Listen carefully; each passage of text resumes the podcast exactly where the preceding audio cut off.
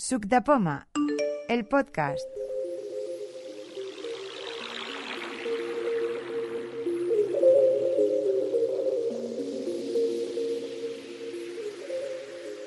Pues nada, bienvenidos a la quedada de Sub de Poma del mes de diciembre, última del año pandémico de 2020. Y si queréis empezamos a pasar lista para ver quiénes estamos por aquí. Juan Manuel Villalba. Sí, yo sin ninguna novedad. Ya la novedad la dirás tú. Tere Codina. Servidora. Tengo el HomePod Mini. Bien. Paqui Torres. En el amor y desamor. bueno, luego nos lo explicas. Estoy, estoy, que no, no encontraba el, el, de esto. Estoy aquí. ¿Tienes Bueno, tú la novedad es que es la primera vez que vienes, ¿no? No, he venido, bueno, he ido una vez presencial y luego estuve en otra virtual que no recuerdo cuál fue, quizás la de septiembre, quizás, no sé. Pero bueno, aprovechando pues que es virtual, pues aquí estamos. Mm. No, tú no estabas, creo, aquel día, Lucía. No, por eso, que debe ser eso que no me, que no hemos coincidido. Jaime Franco. Hola, buenas, aquí estamos una vez están más. Los, están los dos. aquí estamos una vez más. No, no hay novedades este año, a pesar del Black Friday y el Monday, Cyber Monday y tal, no, no hay novedades. quizá haya que comentarlo, ¿eh? pero no sé, yo no he encontrado ninguna cosa así que diga. Águeda Suárez. Aquí estoy, buenas tardes. Ángel Martínez. Hola, ¿qué tal? Buenas tardes. Perfecto.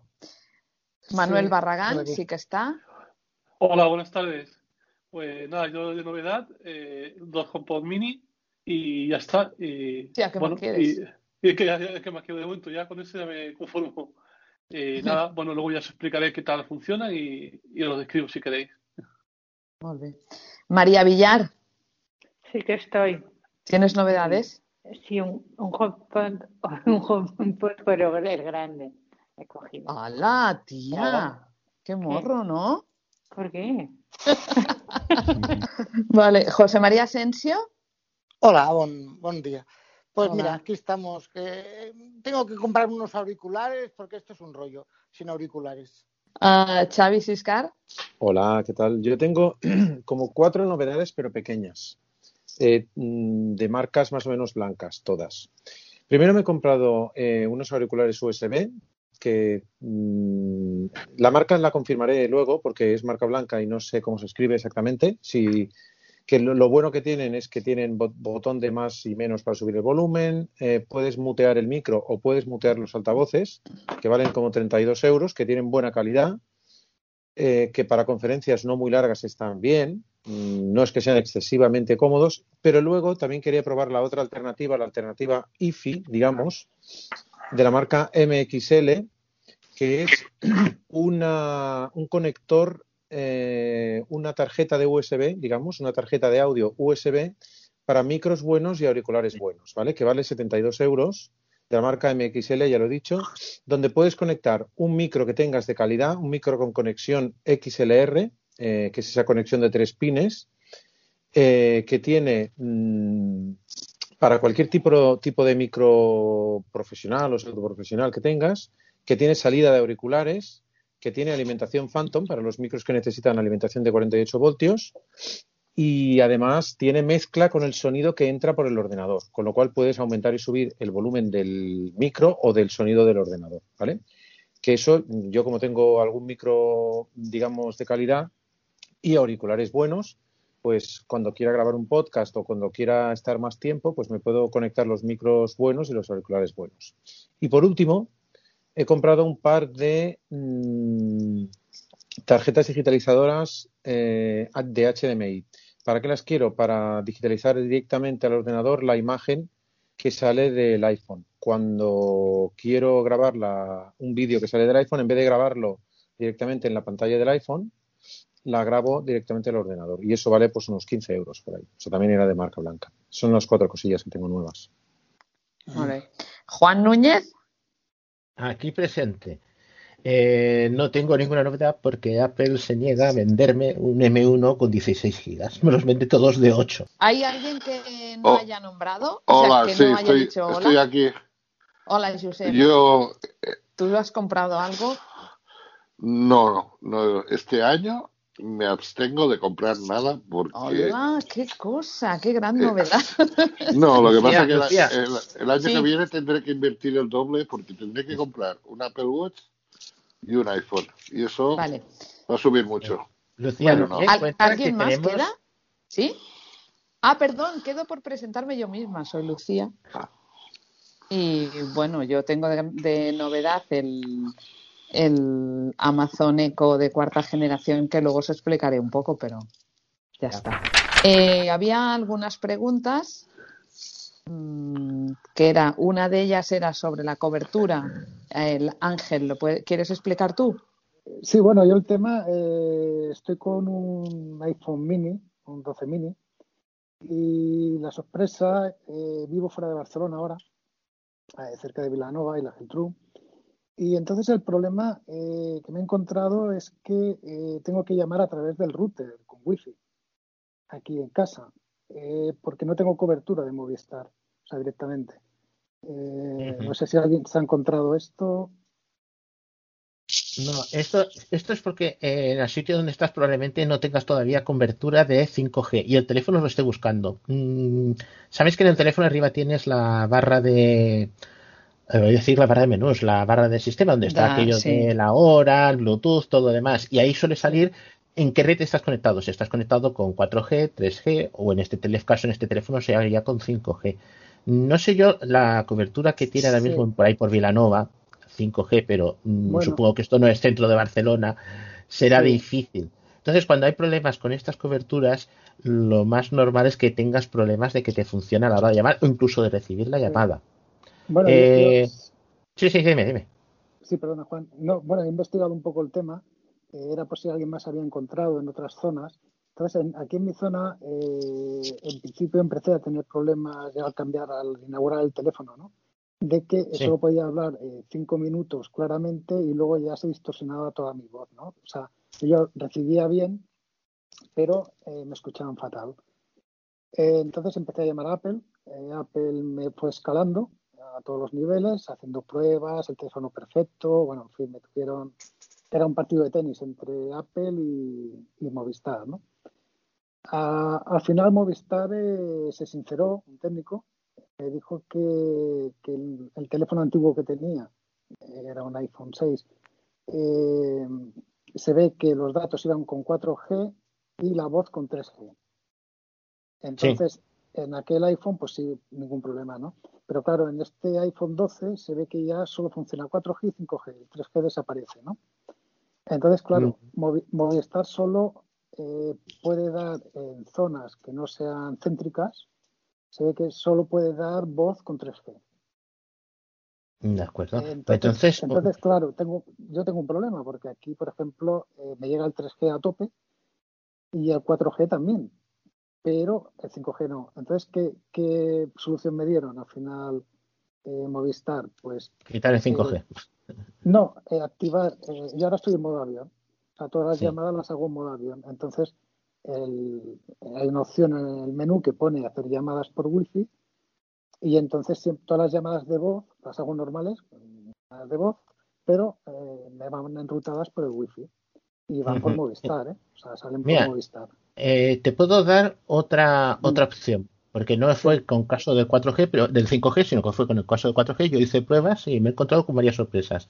En ajustes, donde está, me hace que es datos datos, donde está eso, en donde está lo de, la, ¿cómo se dice?, la itinerancia y todo demás, hay una opción donde tú puedes ir desconectando 5G, 4G, 3G, todas esas cosas. Es lo que yo iba a comentar, de que a lo mejor lo mejor Y yo desconectaría 5G, que dejaría el teléfono como, como, No, no, todo esto lo he probado, o sea, eh, en el 12 solo está 4G y 5G.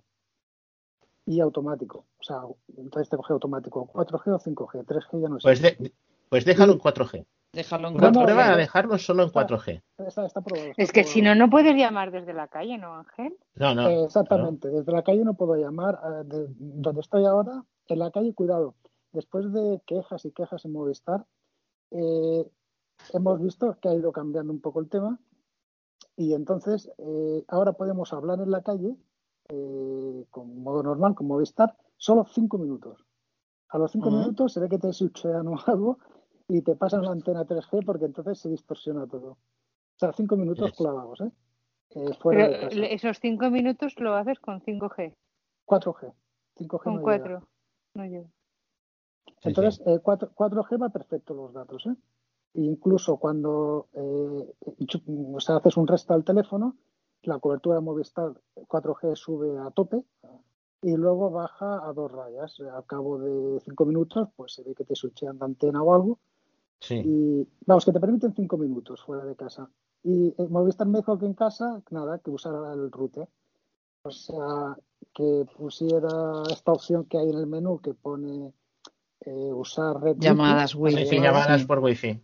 Sí, sí. Y que usara esto, porque la otra opción que era desactivar el, el volte, sí. que es lo que se hace en el iPhone 8, por ejemplo, en los iPhone 12 ya no sale esta opción de que lo que hacía el volte era desactivar el reductor o el mejorador de, voz. no, no, lo que hace es eh, enrotar la llamada. En vez de en el 4G, eh, las llamadas se pueden enviar por dos sitios por un canal de llamadas que es separado del canal de datos y luego puedes, puedes hacerlo por Volte, o como dices tú, Voice over LTE, eh, que resulta que lo que hace es mandar la llamada como si fuera por una especie de llamada de Skype, una llamada de Zoom, por los datos. Entonces, que resulta que ganas, sobre todo ganas en calidad, es una auténtica pasada. Yo lo he probado con un router que tengo aquí de, de aquellas cosas que compro de pruebas. Metí una tarjeta de, de Digi, de Movistar, enchufé un teléfono fijo, normal y corriente y empezaba a llamar sin problemas. O sea, un router de, tarjeta de, de móvil, enchufarle un teléfono fijo y salir a hacer llamadas. Lo que estaba haciendo era llamadas desde la tarjeta móvil. Pero claro, mm. todo eso a través de VLT. Eso sí, claro, hubiera que no, no podía hacer llamadas. Yo probaría eso. no, pero lo han anulado el Volte en el, en el 12. No existe sí, en el 12, de inhabilitar ah, el. Pues entonces la cosa ya empieza a ser más complicada. exactamente. Entonces, ¿qué pasa? Eh, hemos cambiado los dos, eh, que estamos en casa, los teléfonos, un iPhone mini yo y un Pro la mujer. Eh, yo me he quedado pequeñito y, qué pasa? Cuando salimos, eh, pues esto, podemos llamar cinco minutos, pero por toda esta zona, ¿no? En el momento que entras en Vilanova adentro o te vas a Barcelona, ningún problema, switchea 5G y perfecto. Pero claro, eh, yo estoy temiendo cuando hagamos turismo y nos vayamos pues a la Sardaña, al Pirineo, a algún sitio de estos con cobertura como aquí, ¿no? Con antenas todavía 4G, 3G. No puedes, no puedes, no puedes bueno, salir de casa, quédate en casa. podremos, hablar cinco minutos. Ángel, pero una cosa que yo sí he entendido bien lo que has dicho, por ejemplo, si tú estás en casa y se va la luz, no puedes hablar por teléfono. Cinco minutos. Qué cosas más raras. Es la primera vez que oigo eso, ¿eh? No, no, sí, sí, son problemas de cobertura. No, no, lo entiendo, entiendo. ¿Y, ¿Y, no puedes cambiarte de compañía? ¿O pasaría lo he Pedido, he pedido una tarjeta de Vodafone, que la tengo ahí para probar, me llegó ayer, eh, de estas de prepago, para probarlo con Vodafone, que es la única que tiene antenas, eh, es la segunda que tiene antenas más modernas, ¿no? Que dijéramos que Movistar. Pero Movistar textualmente, al final se sinceró, ya digo, un, un técnico y me dijo que me tenía que esperar a que se cambiaran las antenas, tal cual. Qué fuerte. Sí, Qué fuerte. Sí, sí, sí, bueno, pero es que es, todo este cambio al 5G, que, decían eh, los teléfonos, es que los iPhone, cuando salió el iPhone 11, que decía gente, es que no vienen con 5G. Dice, espera que primero haya antenas de 5G. Y esto tardaremos años. Tardaremos años. eh. hay, pero no, no, no. Para, para, hacerlo extenso, no. Yo me acuerdo cuando yo empecé a tener router que me iba a una casa en la montaña, en pues perdido más allá de Masquefa, ¿no? y empezaron a poner antenas de 4G de, de 800 MHz. Y yo tenía el router aquel que he llevado varias veces a las quedadas y de golpe por me daba eh, cobertura de 4G y además relativamente buena sin tener que hacer milagros. Un sitio donde teléfono normal no llama. bueno, ¿y por qué es? Simplemente por la extensión de las antenas que había llegado allí. Estamos hablando de hace ya unos cuantos años. Pero eh, 4G cuando se extendió, pues llegó un momento en que supera, y es la verdad, lo dice mucha tecnología, una cosa y otra, pero llega un punto en que supera a lo que son tecnologías anteriores simplemente en cobertura. Pero necesita un tiempo y 5G pasa lo mismo. Va a necesitar un tiempo, dos, tres, cuatro años, no sabemos. Y la solución de Apple, porque claro, yo eh, también lo escalé, bueno, me lo fueron escalando hasta un nivel superior y al final me dijeron que después de comentar todo, digo, bueno, pero aquí qué hago, devuelvo el teléfono me vuelvo al antiguo por, por, la posición geográfica que estoy, ¿no? Que no tengo cobertura. Y bueno, la solución que me dieron es que el teléfono estaba perfecto y que buscara o probara otra compañía de servicio. Sí, Esa fue la solución definitiva, ¿no? Ya está, punto. Entonces, eh, eh, ahí estoy, ¿no? Probando a ver si pruebo Vodafone. ¿Alguna compañía? O probo, o Orange, ¿no? Que son las tres que tienen antenas, ¿no?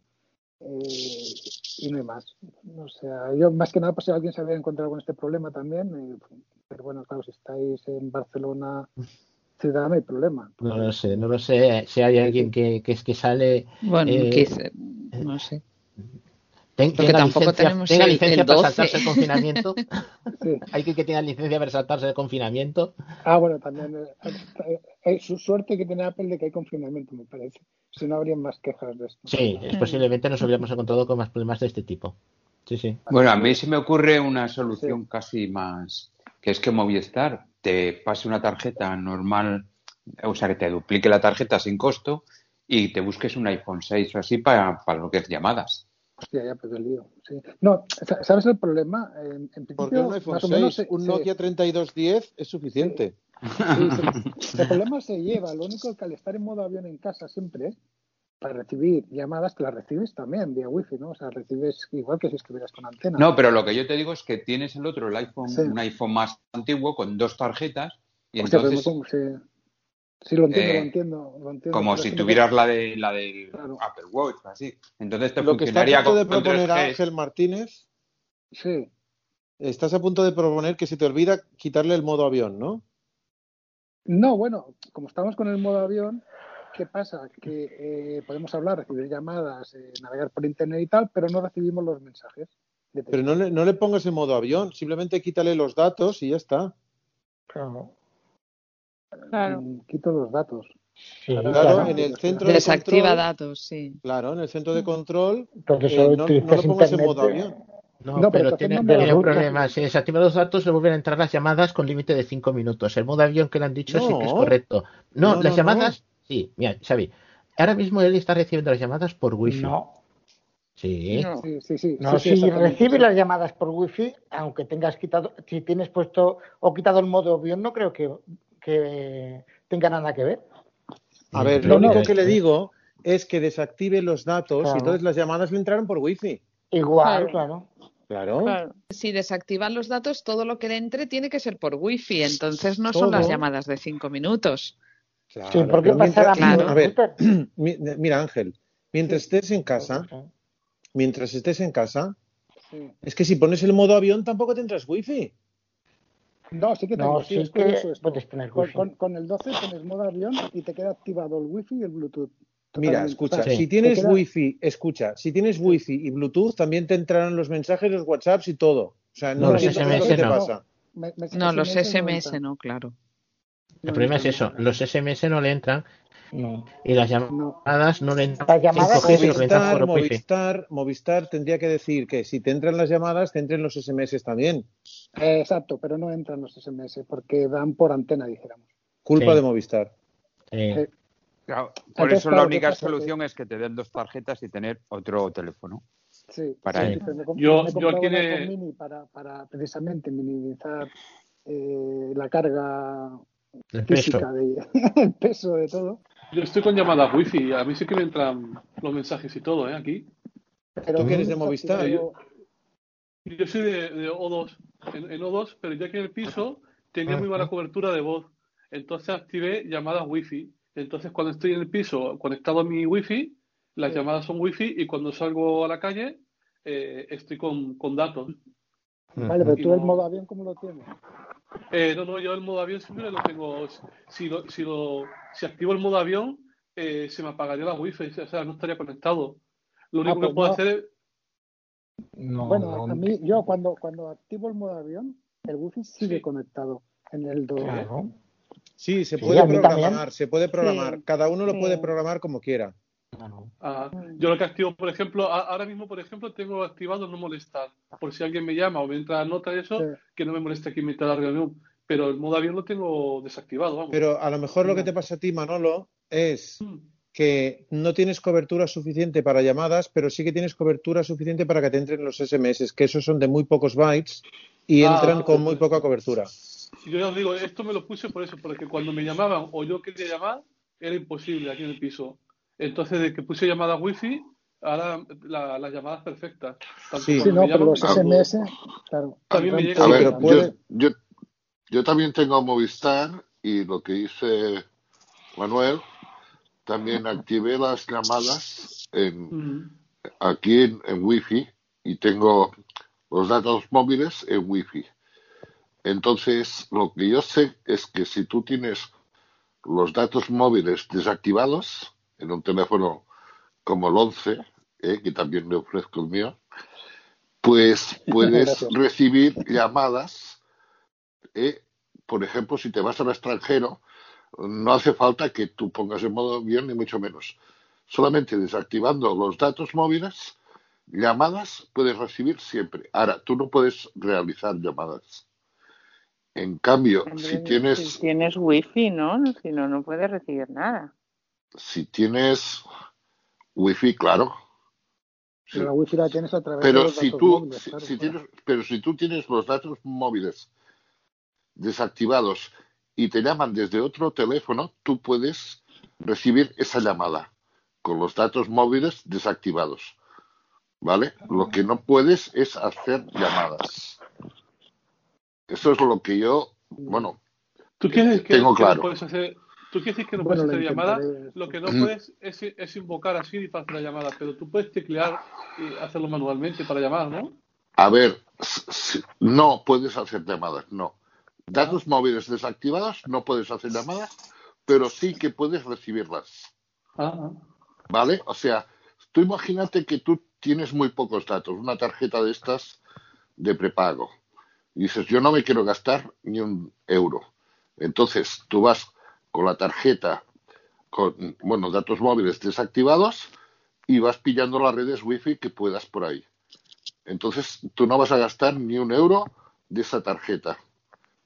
Ahora, yo, ese teléfono, el 12, tal como lo tiene, pues yo quiero no. Pero yo creo que si es una llamada eh, por vía normal de teléfono, tiene que poderla recibir. Ahora, realizarla, eso ya no lo sé. Eso ya, uh, según donde esté, si no hay buena cobertura. Yo cobertura tengo las cuatro barras, o sea, a tope. El problema es el sistema de antenas. El sistema de antenas que, que, bueno, que la voz va por 3G y los datos por 4G. Eh, Movistar lo tiene así. No retiró las antenas de 3G, ah. sino que las reutilizó. Yo, lo que haría sería esto, mira. Tú desactivas los datos móviles, nada, a tu móvil, a ver qué pasa. Sí, sí.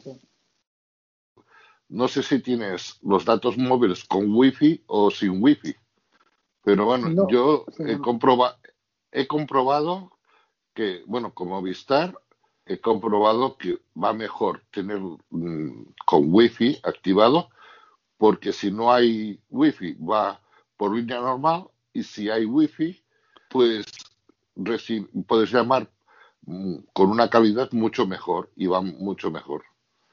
Yo antes, en, la casa que estamos en verano, en Caldetas, ahí no hay cobertura debajo y desde este año lo he probado y resulta que antes pues no tenía cobertura, no podía llamar y tal. Y este año, pues activando las llamadas por wifi, pues sí, estoy dentro de casa, como tengo wifi, puedo llamar y, recibir llamadas en toda la casa. Y perfecto. Y, a ver, pero me estáis, me estáis asustando, porque yo tenía ganas de cambiarme a, Movistar. Una pregunta. Si tú, esto que dices, Josep, que, dices de activar las llamadas por wifi, ¿eso solo se lo dices desde el teléfono? solo. Sí, tú te vas a, datos móviles y ahí se activa, pero no lo que yo he comprobado que no todos los teléfonos lo tienen o no, no todos los digamos los contratos que tengas con Movistar o con otra compañía lo pueden hacer porque por ejemplo el hijo de mi pareja pues tiene un teléfono Android y él no lo tiene y tiene contratado Movistar. Él no puede activar, no sé si es por culpa del teléfono o por culpa de la compañía. Pero, no puede activar. Es por cuestión de la compañía. Es decir, la, compañía, es la que habilita o no si esa función la puede Pero escucha, si es Movistar, la compañía, la que tiene el chico este, la compañía que tiene es Movistar, debería poder, porque nosotros, yo tengo dos, por ejemplo, que es igual Movistar, y, yo lo tengo activado sin ningún problema. Sí, pero hay que no. Yo, al menos, lo he comprobado con el hijo, porque tiene. Por eso te digo que no debe, no debe ser cosa solo de la compañía, sino del. No, es que además hay una lista de, teléfonos, eh, digamos, compatibles. Por eso te digo que debe ser más el teléfono que no la compañía, porque la compañía Movistar lo debe tener. Lo que pasa es que lo debe tener en iPhone o en, yo qué sé, qué teléfonos, pero. Pero. Pero la información del teléfono y del número y todas esas cosas no está en la tarjeta SIM. Sí. Sí, pero yo, yo lo, que, lo que he visto es que cuando hablamos de eh, llamadas por wifi, quiere, yo he visto que es con el router que tienes en casa. Sí, sí. No entiendo nada. A, la que sale de, la, de, la, cobertura del router, eh, claro, hay de entrar, switchear modo de avión y volver a entrar a, antena. Y bueno, entonces, a ver. Es que estás usando tu A ver, a ver una, cosa, una, una, cosa. El modo avión lo que hace, porque quede claro, porque es que nos liamos siempre. En, modo avión lo, lo que hace es desactivar, digamos, la antena la, la digamos la la, la, tarjeta, la tarjeta, pero el wifi va. O sea, mucha gente, pues cuando está fuera de su país, muchos ah, lo que hacían era poner en modo avión, pero se conectaban con el wifi del hotel. Sí, pero, pero y, y, tenías, pero claro, los SMS no los recibes, porque los SMS van por los datos móviles, claro. Sí, sí, pero la wifi pero puedes usar ¿eh? el WhatsApp y puedes usar pues... Sí, sí, pero con el router de casa, quiero decir, a la que sales de, la cobertura del wifi de casa, ya estás perdido. Ya has de volver a activar modo avión. O sea, eh, has de volver a activar, dijéramos, la antena del teléfono. Claro, porque no, porque no, porque no te va, no te va, no te van los datos móviles. No, los datos móviles no, te, no te van, pero si tú tienes el modo avión desactivado y tienes los datos móviles desactivados, tú te vas fuera de casa eh, y te pueden llamar por teléfono. Aunque no, tengas wifi, aunque no tengas wifi.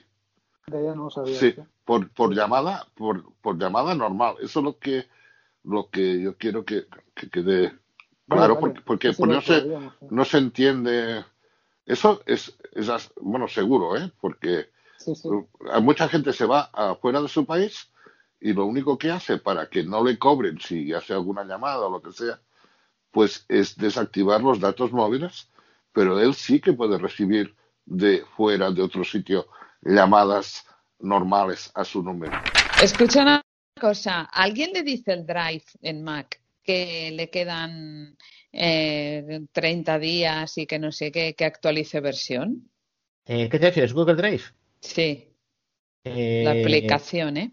Sí, sí, cambian porque ¿qué tienes? ¿La aplicación original de Google Drive o la de copia de seguridad? Copia de seguridad y sincronización tengo yo.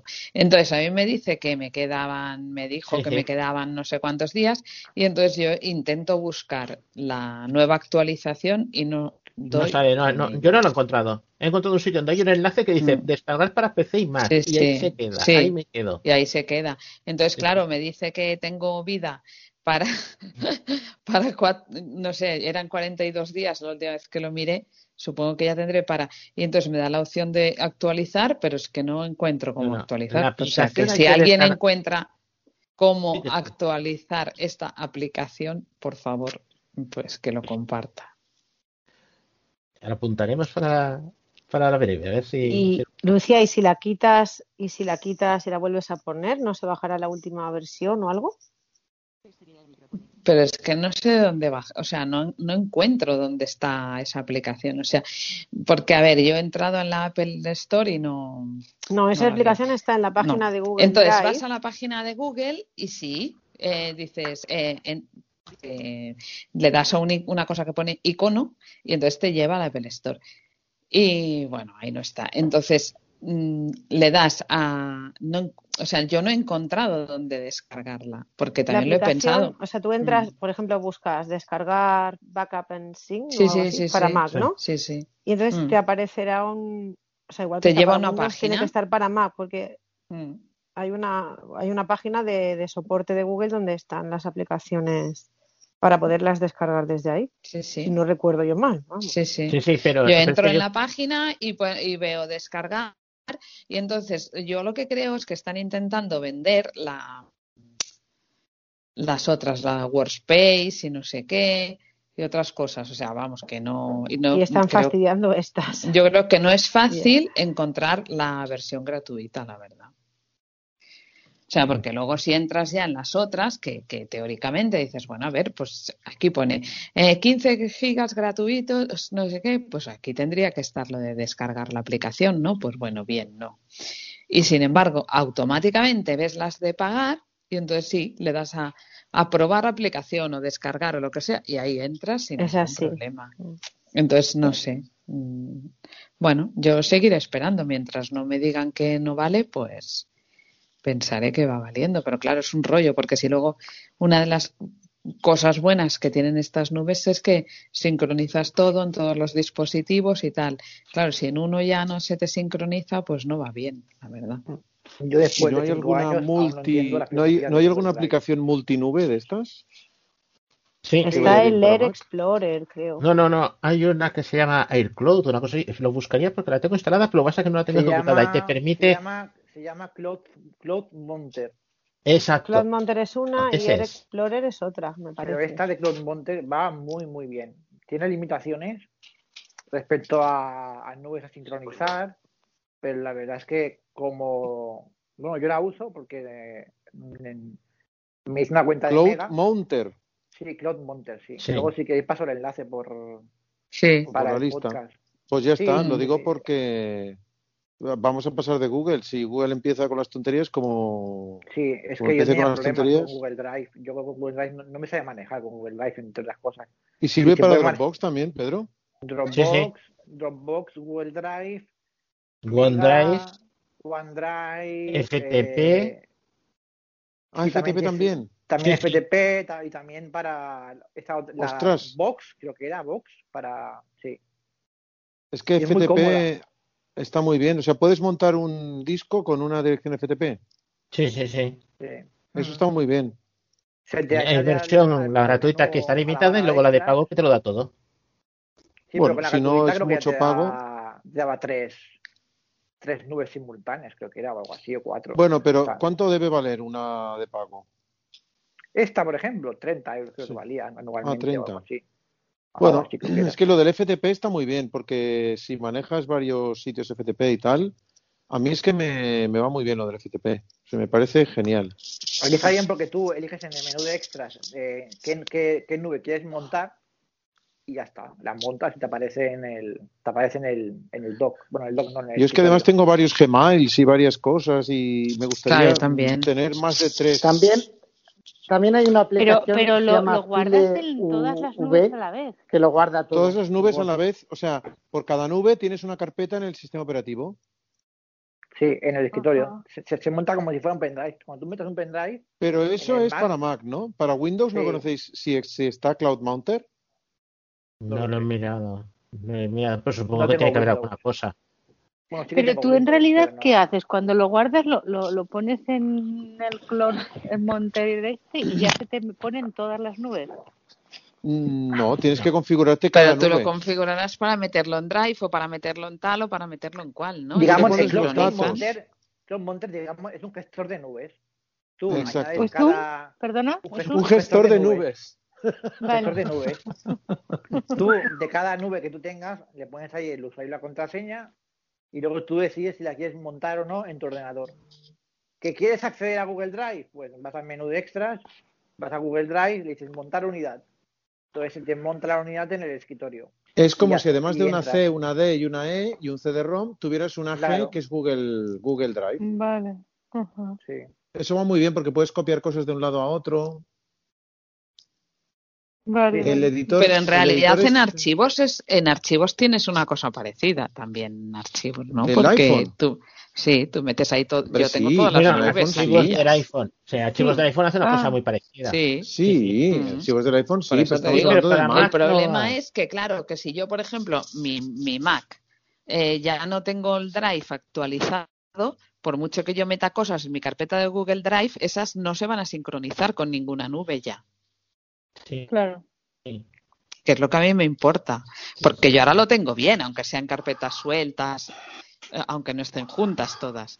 Pero claro, yo meto una cosa, copio en archivo, en Google Drive, un documento, le digo que lo guarde en Google Drive y se sincroniza en todos los sitios, que es lo, bueno de la nube. Pero claro, si a mí el Google Drive ya no, no se me actualiza, aunque lo tenga metida en una nube, eh, eh, en, una, en un gestor de nubes, no sé si se va a actualizar después. Bueno, y aquel, aquel editor que yo iba, el Américo, puede hacer una cosa ya más brutal todavía, y es crear eh, proyectos multinube. O sea, tú puedes crear una carpeta que te ocupe varias nubes, que eso ya es una cosa brutal. Sí, tú, por ejemplo, estás haciendo un proyecto que lo tienes guardado en dos Gmails a la vez, ¿vale? O sea, medio, medio proyecto está en un Gmail y el otro medio está en la otra Gmail. Entonces él te crea una carpeta que ocupa, que está compartida a medias entre los dos Gmails y él va administrando cuánto espacio coge de cada Gmail.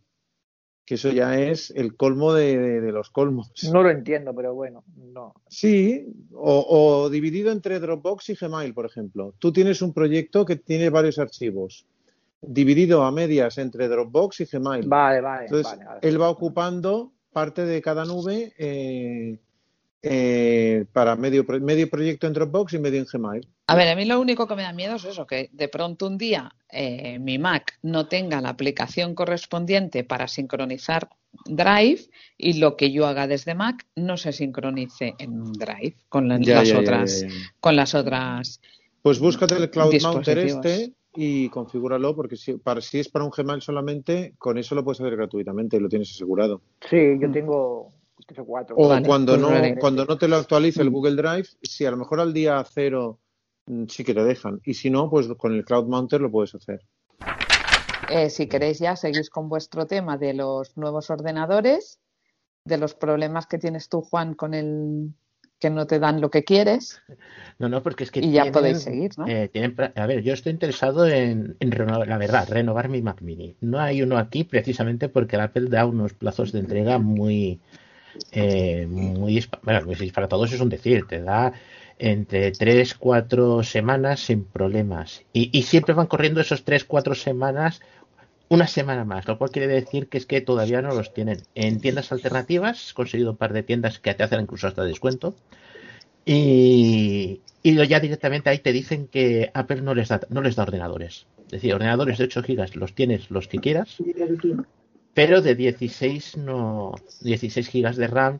Y claro 8 gigas si vas a utilizarlo como ordenador principal no lo sabemos exactamente porque estos ordenadores están dando ciertas sorpresas pero a mí se me antojaban justos. Realmente 8 gigas es que a mí 8 gigas me parece muy poco a la mínima que quieres ponerte a hacer por ejemplo música audio. Eh, si tú quieres cargar un instrumento virtual por ejemplo o varios instrumentos virtuales a la vez 8 gigas son claramente insuficientes. Y si quieres, eh, si, si, tú quieres desarrollar, por ejemplo, pues entiendo que no tendrás mucho problema, porque además te esperas más y ya está. Pero si tú quieres hacer dibujo en 3D o quieres hacer cosas que necesiten procesamiento alto, digo yo que estarás bastante falto de, de memoria.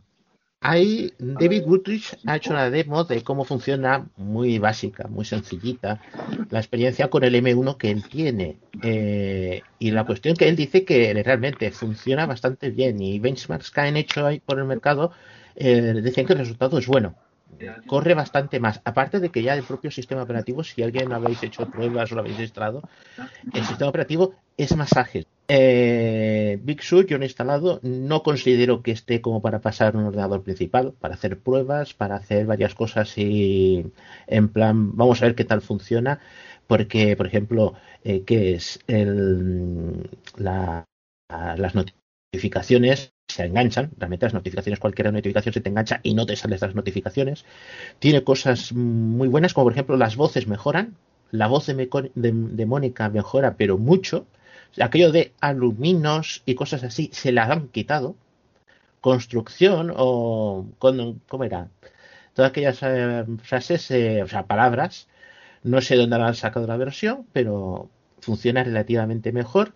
Tiene muchas cosas que, que digamos, eh, está muy orientado a usarlo como, como si usáramos un, ¿cómo diría yo? Como si usáramos un iPhone o un iPad, con flicks arriba abajo, flicks izquierda derecha. Es algo que tengo que probar. Con gestos de trackpad es posible que ese teléfono, ese ordenador se maneje muy bien.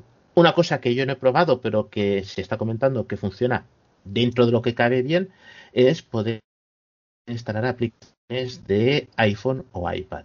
En los, que son M1, ¿no? En los que son Intel, no, no lo tendremos.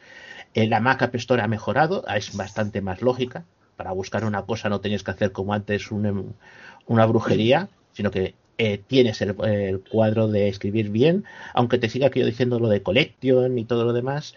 Eh, yo veo cosas que tienen que pulir y cosas que realmente han arreglado bastantes. Ah, por cierto, aquello de parar VoiceOver con la tecla control vuelve a funcionar.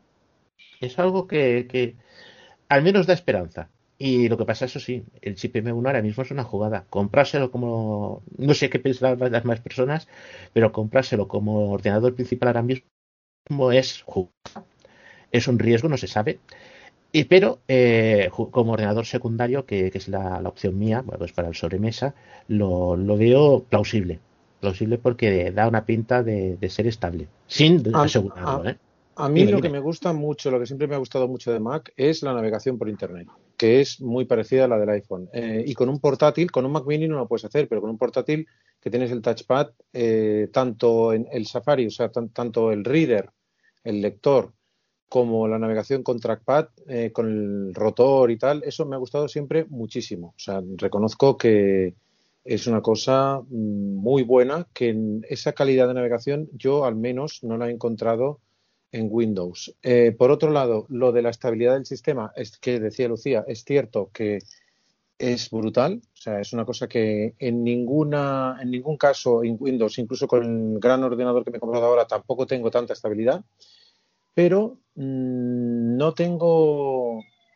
Y bueno, por cierto, una de las cosas que me ayudaban a tener Windows eran las voces en catalán que ahora las, la Laya y todas estas voces de.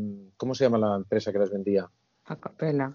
De Acapela, pero las vendía eh, Evox, ¿cómo se llamaba? Infobox. Infobox.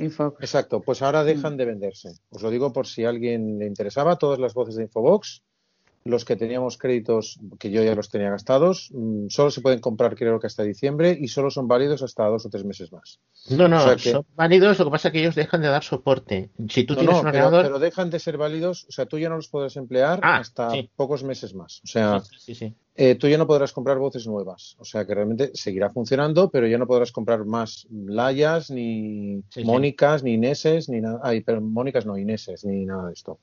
Entonces, bueno, esa es otra pega que, hay. Porque sinceramente mm, yo me había.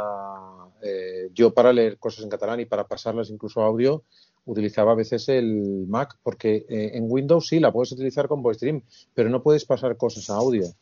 Entonces, mm, para mí eso es significativo. Para mí la única claramente utilidad, porque Perdona, la ofimática, ¿has dicho en Windows puedes utilizar VoiceDream? No, no, no, no. Si lo he dicho me he equivocado. no, en, iPhone, en iPhone, en iPhone. Vale. En iPhone puedo utilizar VoiceDream. VoiceDream está solo para iPhone y para Android. Por eso. Eh, en ofimática sigue siendo inferior eh, Mac. O sea, para mí Windows le da mil vueltas. Y la única cosa en la que creo que sigue siendo necesario un Mac y que ahí sí que lo puedes seguir utilizando como ordenador, secundario es para, si, quieres hacer aplicaciones para iPhone, pero que eso tiene un público muy, muy limitado. O sea que realmente ahora mismo no le veo mucho sentido a un iPhone, a un, a un Mac Mini, a no ser que seas como Juan que quiere experimentar con cosas y tal.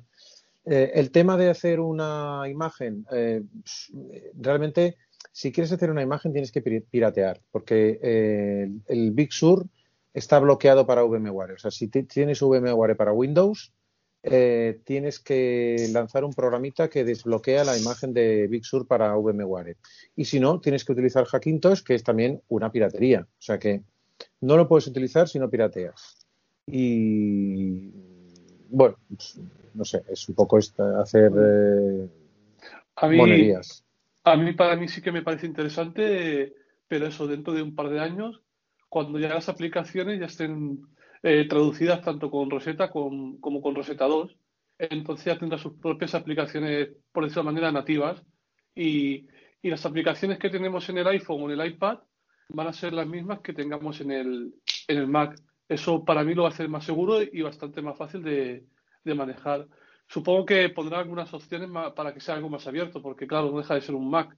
Y a mí la verdad que sí que me parece interesante. Ahora, eh, ya digo, eh, dos generaciones más, un, M3, por ejemplo, por decirlo de manera.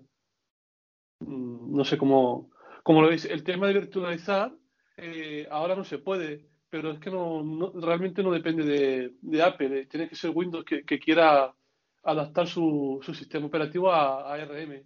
Que bueno, que Windows ya tenía un ARM para, para el tema de empresa, de empresa o algo así. sí que, depende de Apple, porque sí que depende de Apple, porque Apple ha bloqueado para que Big Sur, porque Big Sur se puede ejecutar en, Intel, porque de hecho los ordenadores con Intel pueden ejecutar Big Sur. Lo que pasa es que Apple ha bloqueado la ha bloqueado el sistema operativo para que solo se pueda ejecutar en ordenadores de la marca Apple en determinados modelos, o sea que no es que dependa de Windows. Eh, pero eh, Windows, si, si quiere ejecutarlo en ARM, eh, son ellos que se tienen que adaptar, ¿no? Ah, no, no, yo pensaba que decías al revés. perdona, perdona. yo me refiero a que ejecutar Big Sur en una máquina con Windows ah, no, se puede. Ah, eh, lo dices al revés. Ejecutar Windows. Al revés, eh, Windows eh, en un procesador ARM. Vale, vale, vale, vale, vale, eso ya depende de Windows que quieran hacerlo, porque ellos ya, ya, ya, lo han hecho. Creo que no hay ningún modelo, no hay ningún modelo de ordenador con Windows que se ejecute en una máquina con ARM. Sí, hay un Surface. Sí, ¿verdad que sí? Es decir, y Dell tiene otra. Es decir, el problema es que Windows, la distribución Windows para ARM que existe y funciona, eh, solamente es para OEM, para fabricantes, montadores, no está puesto para el público en general. Entonces, que resulta que si tú tienes un Mac y quieres montar Windows, legalmente no puedes. Si consigues una de estas, sí puedes hacerlo, porque además mm, tengo entendido, no lo voy a asegurar, que Bootcamp ya está eh, para ARM. Es decir, la posibilidad está. Ellos dicen que el problema es ese, que tú puedas ir a la tienda y comprarte una licencia suelta. Yo quiero un Windows para ARM, para montar en mi Mac y me la dejan. Por ejemplo, ha comentado Xavi, no lo puedes está bloqueado para eh, MacOS, está bloqueado para montarlo en un ordenador normal de los PC que use Windows. es que el contrato de, de MacOS te dice que es solo para ejecutarlo en un Mac Macintosh. No puedes ejecutarlo fuera. Hacer una máquina virtual, en principio, infringe la, la, el acuerdo de. Claro, lo que comentaba Xavi sería hacer Hackintosh. Escoger un PC y bueno, y empezar a meter ahí como puedas de todo el tema de Mac. Yo sé que hay gente que sí, que se ha hecho Hackintosh de esa manera con un PC y han ido metiendo pues la diferencia la, diferencia entre Hackintosh y una máquina virtual es básicamente que Hackintosh la tienes que montar en un disco independiente y eso tiene la parte, el inconveniente de que tienes que utilizar un disco entero para hacer un Hackintosh y la ventaja de que corre más rápido. Eh, y la máquina virtual tiene eh, la ventaja de que no tienes por qué utilizar un... Ah, bueno, y la ventaja también de que eh, como se ejecuta en un disco independiente, eh, tienes que ejecutar solo ese sistema operativo, ¿vale? Y por otro lado, mm, tienes a disposición todos los recursos del sistema, ¿vale? Eh, y ejecutarlo en una máquina virtual tiene la ventaja de que no tienes por qué utilizar un disco independiente, puedes, como en cualquier máquina virtual, puedes arrancarlo desde el propio sistema operativo, o sea, tú arrancas VMware y le dices que arranque la máquina del sistema operativo y el inconveniente de que, como en cualquier máquina virtual, no tienes a disposición todos los sistemas del recurso del sistema operativo. Si tú tienes 16 gigas de memoria, pues solo le puedes dar 8 al Mac, por ejemplo. En cambio, si es un Hackintosh y tienes 16 gigas de memoria, pues puedes utilizar los 16 gigas de memoria. Yo es que me parece que, a ver, lo estamos diciendo, o sea, una cosa es Bootcamp, eh, si hago Bootcamp en el, en el, Mac, lo que hago es que eh, todos los recursos van para Windows, porque meto el Bootcamp en Windows, ¿vale? Eh, si hago virtual, entonces comparto recursos. Eh, arranco con Mac y comparto recursos. Pero el Hackintosh es coger un, un PC y, bueno, sacarle Windows y empezar a meter pues el sistema Mac Sí, pero el Hackintosh se puede hacer como una especie de bootcamp también. O sea, tú no tienes por ah, qué. Ah, vale, vale. También, sí, sí. Vale, vale, eso no... Además, lo bueno, lo bueno de la máquina virtual, porque en el Hackintosh tú tienes que encontrar los drivers de todo lo que estás utilizando.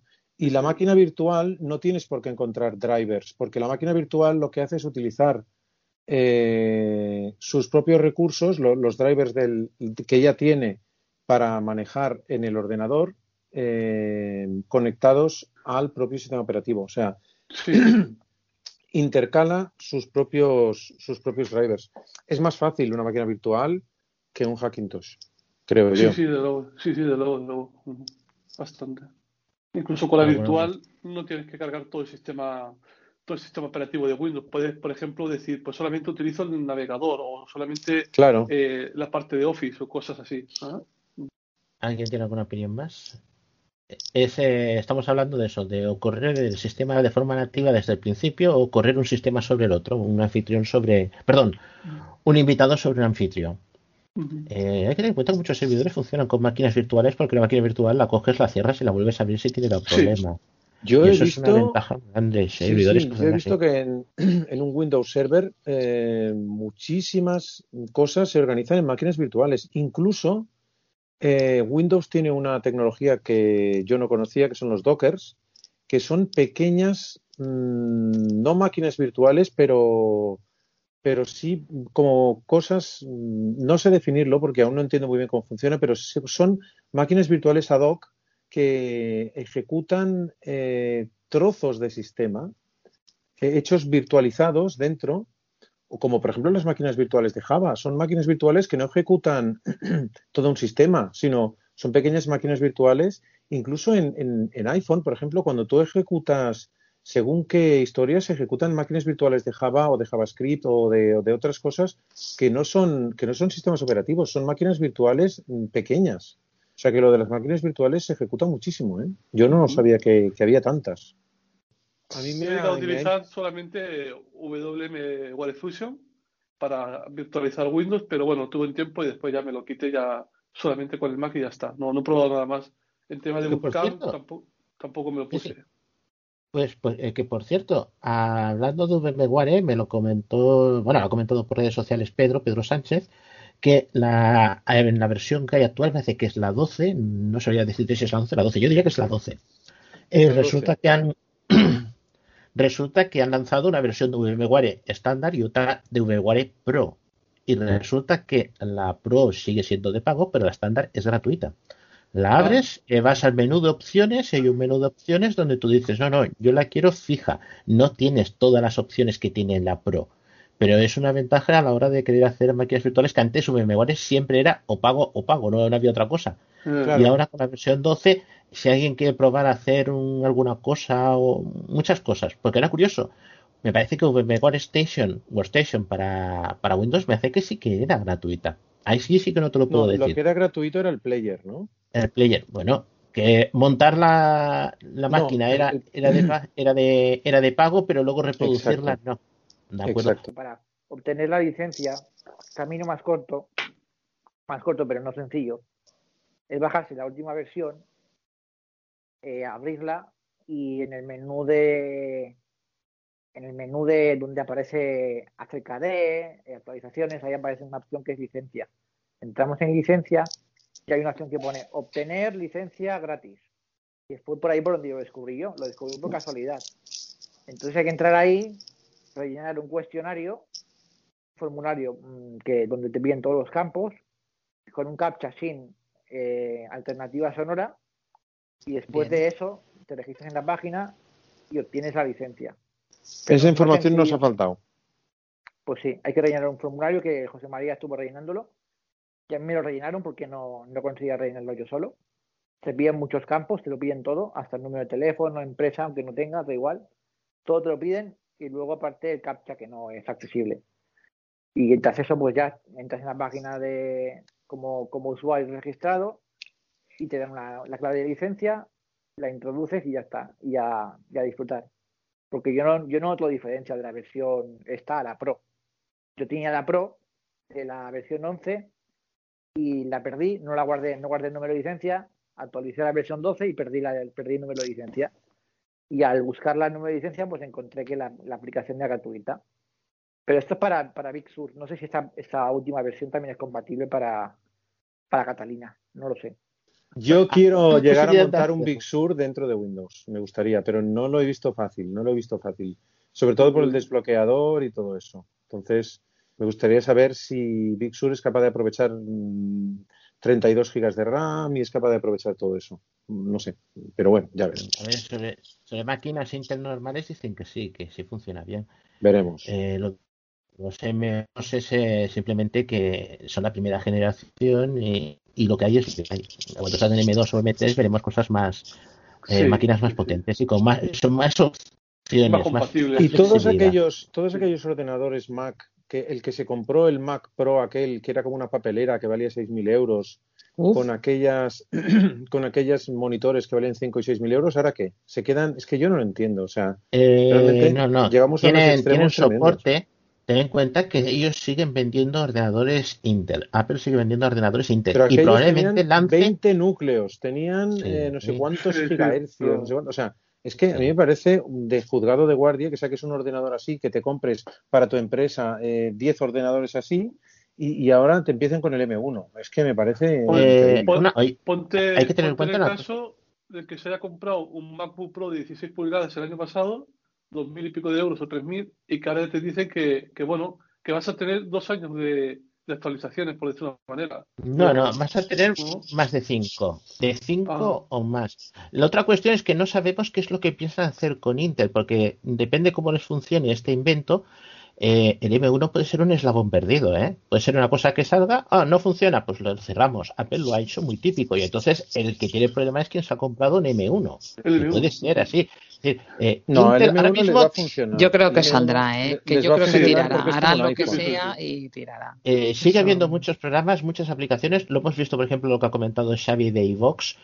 Gente que van a mm, pensárselo más de una vez y más de dos, seguir desarrollo de aplicaciones para eh, la arquitectura de ARM. Es decir, ¿me interesa por el cliente la que tengo o no? Entonces, hay dos opciones. Uno, Apple puede seguir haciendo ordenadores Intel para ciertas cuestiones, a lo mejor yo que sé, diga, oye, yo sigo haciendo ordenadores Intel para nivel alto, para los Mac Pro de 6.000 euros o de 12.000 euros, ¿no? Sigo teniendo ahí sistemas Intel porque es donde la gente va a trabajar eh, en plan empresarial.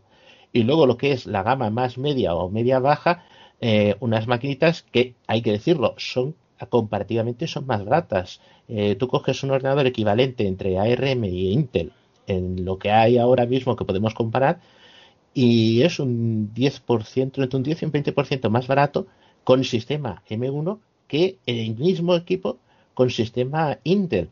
Es decir, mm, también hay gente que dice que nos podemos encontrar con máquinas pequeñas per se y haya dos arquitecturas de, digamos, de ordenador eh, para dos tipos de clientes distintos. Y podríamos seguir arrastrando cosas de Intel, porque vamos a ver un ejemplo, Pro Tools, una de las aplicaciones de música que son de las más eh, extendidas en todos los estudios. Eh, yo no sé hasta qué punto la gente de Avid va a decir, voy a sacar Pro Tools para RM o no. Yo he oído. En lleno de estudios se lo van a pensar más de una vez y más de dos de comprar un ordenador nuevo, ¿eh? Yo he oído a uno de los gurús tecnológicos que me gusta seguir, que es Albert Puesta.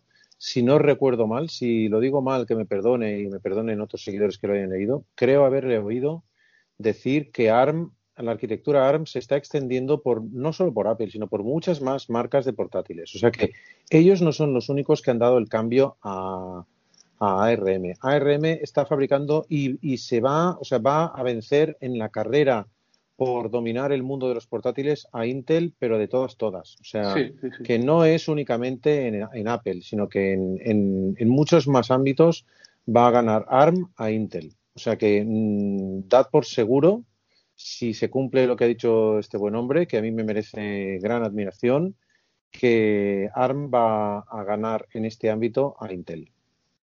Además que sería un palo para Apple porque este M1 forma parte del proyecto, bueno, Marzipan o algo así le dicen. O sea que... Eso me suena a Android, ¿no? No, Marzipan era un Android.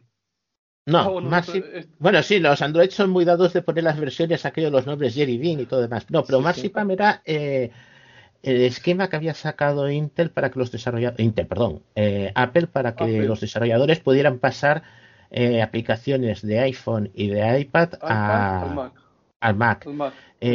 quizás aquello fue la punta del iceberg y ahora estamos viendo más hielo de, del bicho que hay flotando en el mar.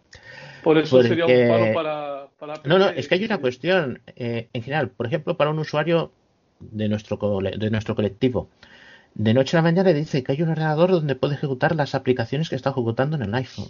Estamos metiendo un montón de aplicaciones que son exclusivas de iPad a iPhone en un Mac que no las tenía. Un voice pero es que realmente, sí, pero es que realmente eh, quien tiene un iPhone, ¿por qué no le pone un teclado? Si casi, casi puede hacer lo mismo. Casi, casi. ¿eh? No digo que pueda hacer todo lo mismo. Pero ¿creéis que el, target o el tipo de gente al que va dirigido un iPhone es el mismo tipo de gente al que va dirigido un Mac? ¿Para qué cada interesa? Vez menos.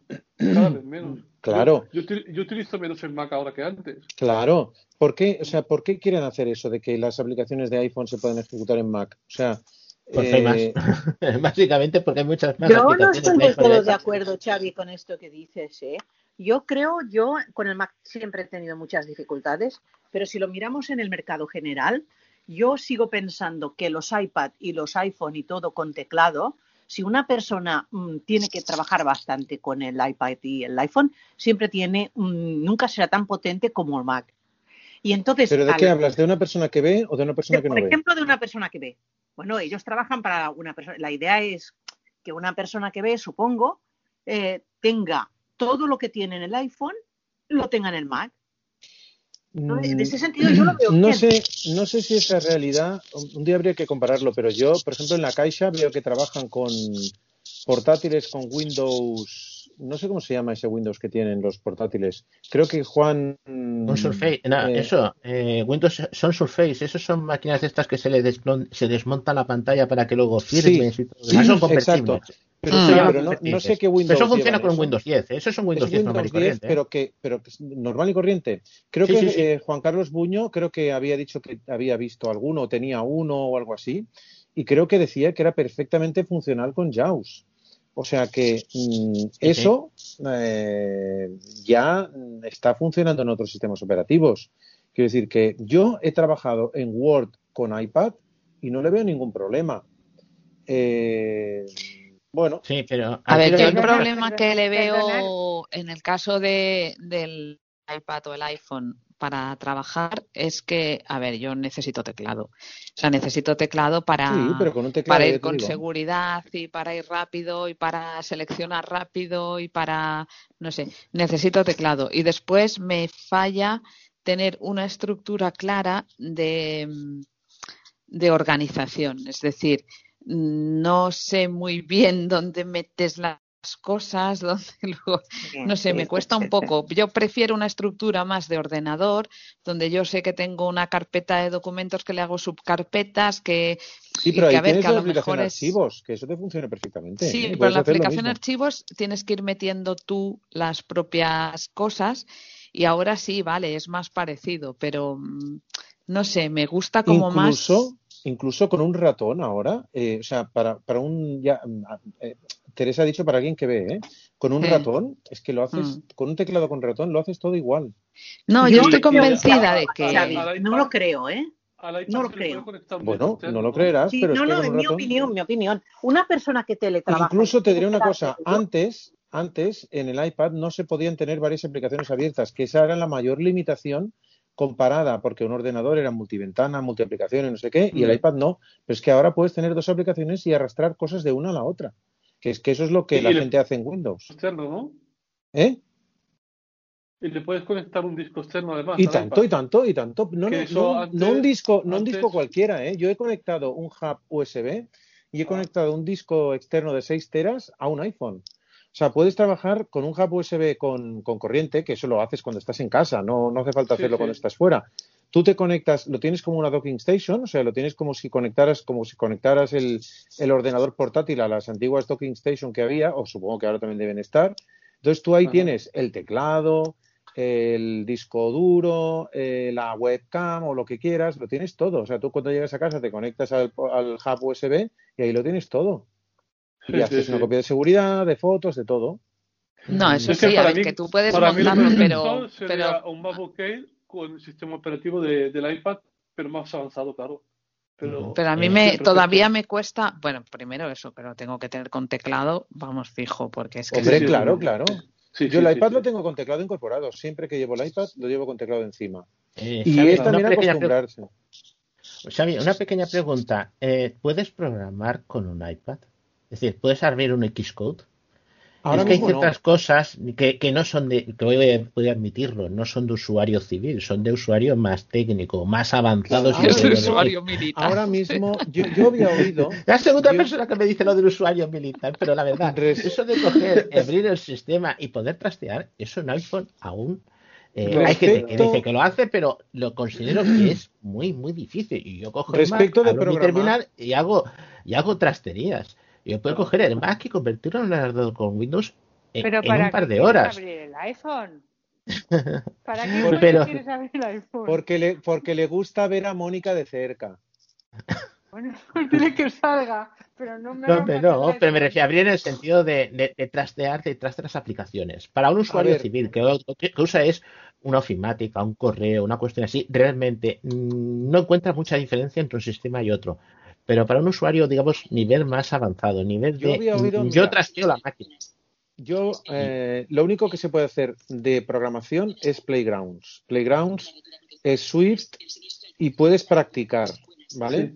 Después existe mm, alguna aplicación poco eh, accesible de Python, que es Pythonista. O sea, eh, el editor es poco accesible porque Mm, el cuadro de texto no distingue entre líneas, o sea, yo, yo, no puedo editar las propias líneas, pero si lo editas en un cuadro de texto, sí que tiene acceso a bastantes librerías del sistema. Y luego, una de las cosas más interesantes en iPhone es... Eh, hay, hay, bastantes cosas interesantes. una de las cosas más interesantes para programar en iPhone, si quieres, o en iPhone, eh, digo, o, iPad o iPhone, desde dentro es JavaScript porque JavaScript eh, es lo que contaba antes. Puedes ejecutar una máquina virtual de JavaScript eh, también desde, desde los. Eh, esto que comentaba que siempre comenta Mano, lo de los. Mm, ¿Cómo se llama esta aplicación?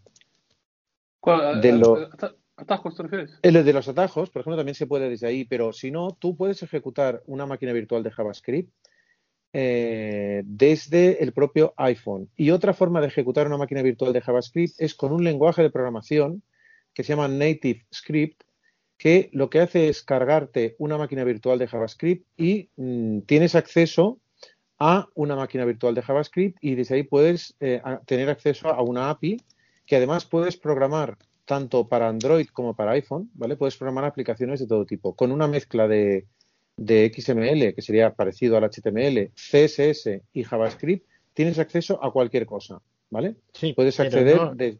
Sí. Pero digo que sigo, no acaba de ser cómodo. Yo tengo, por ejemplo, una aplicación para Arduino, para en el iPhone para programación de Arduino, porque los puedes conectar por USB y ya está. El Camera Connection Kit y a correr.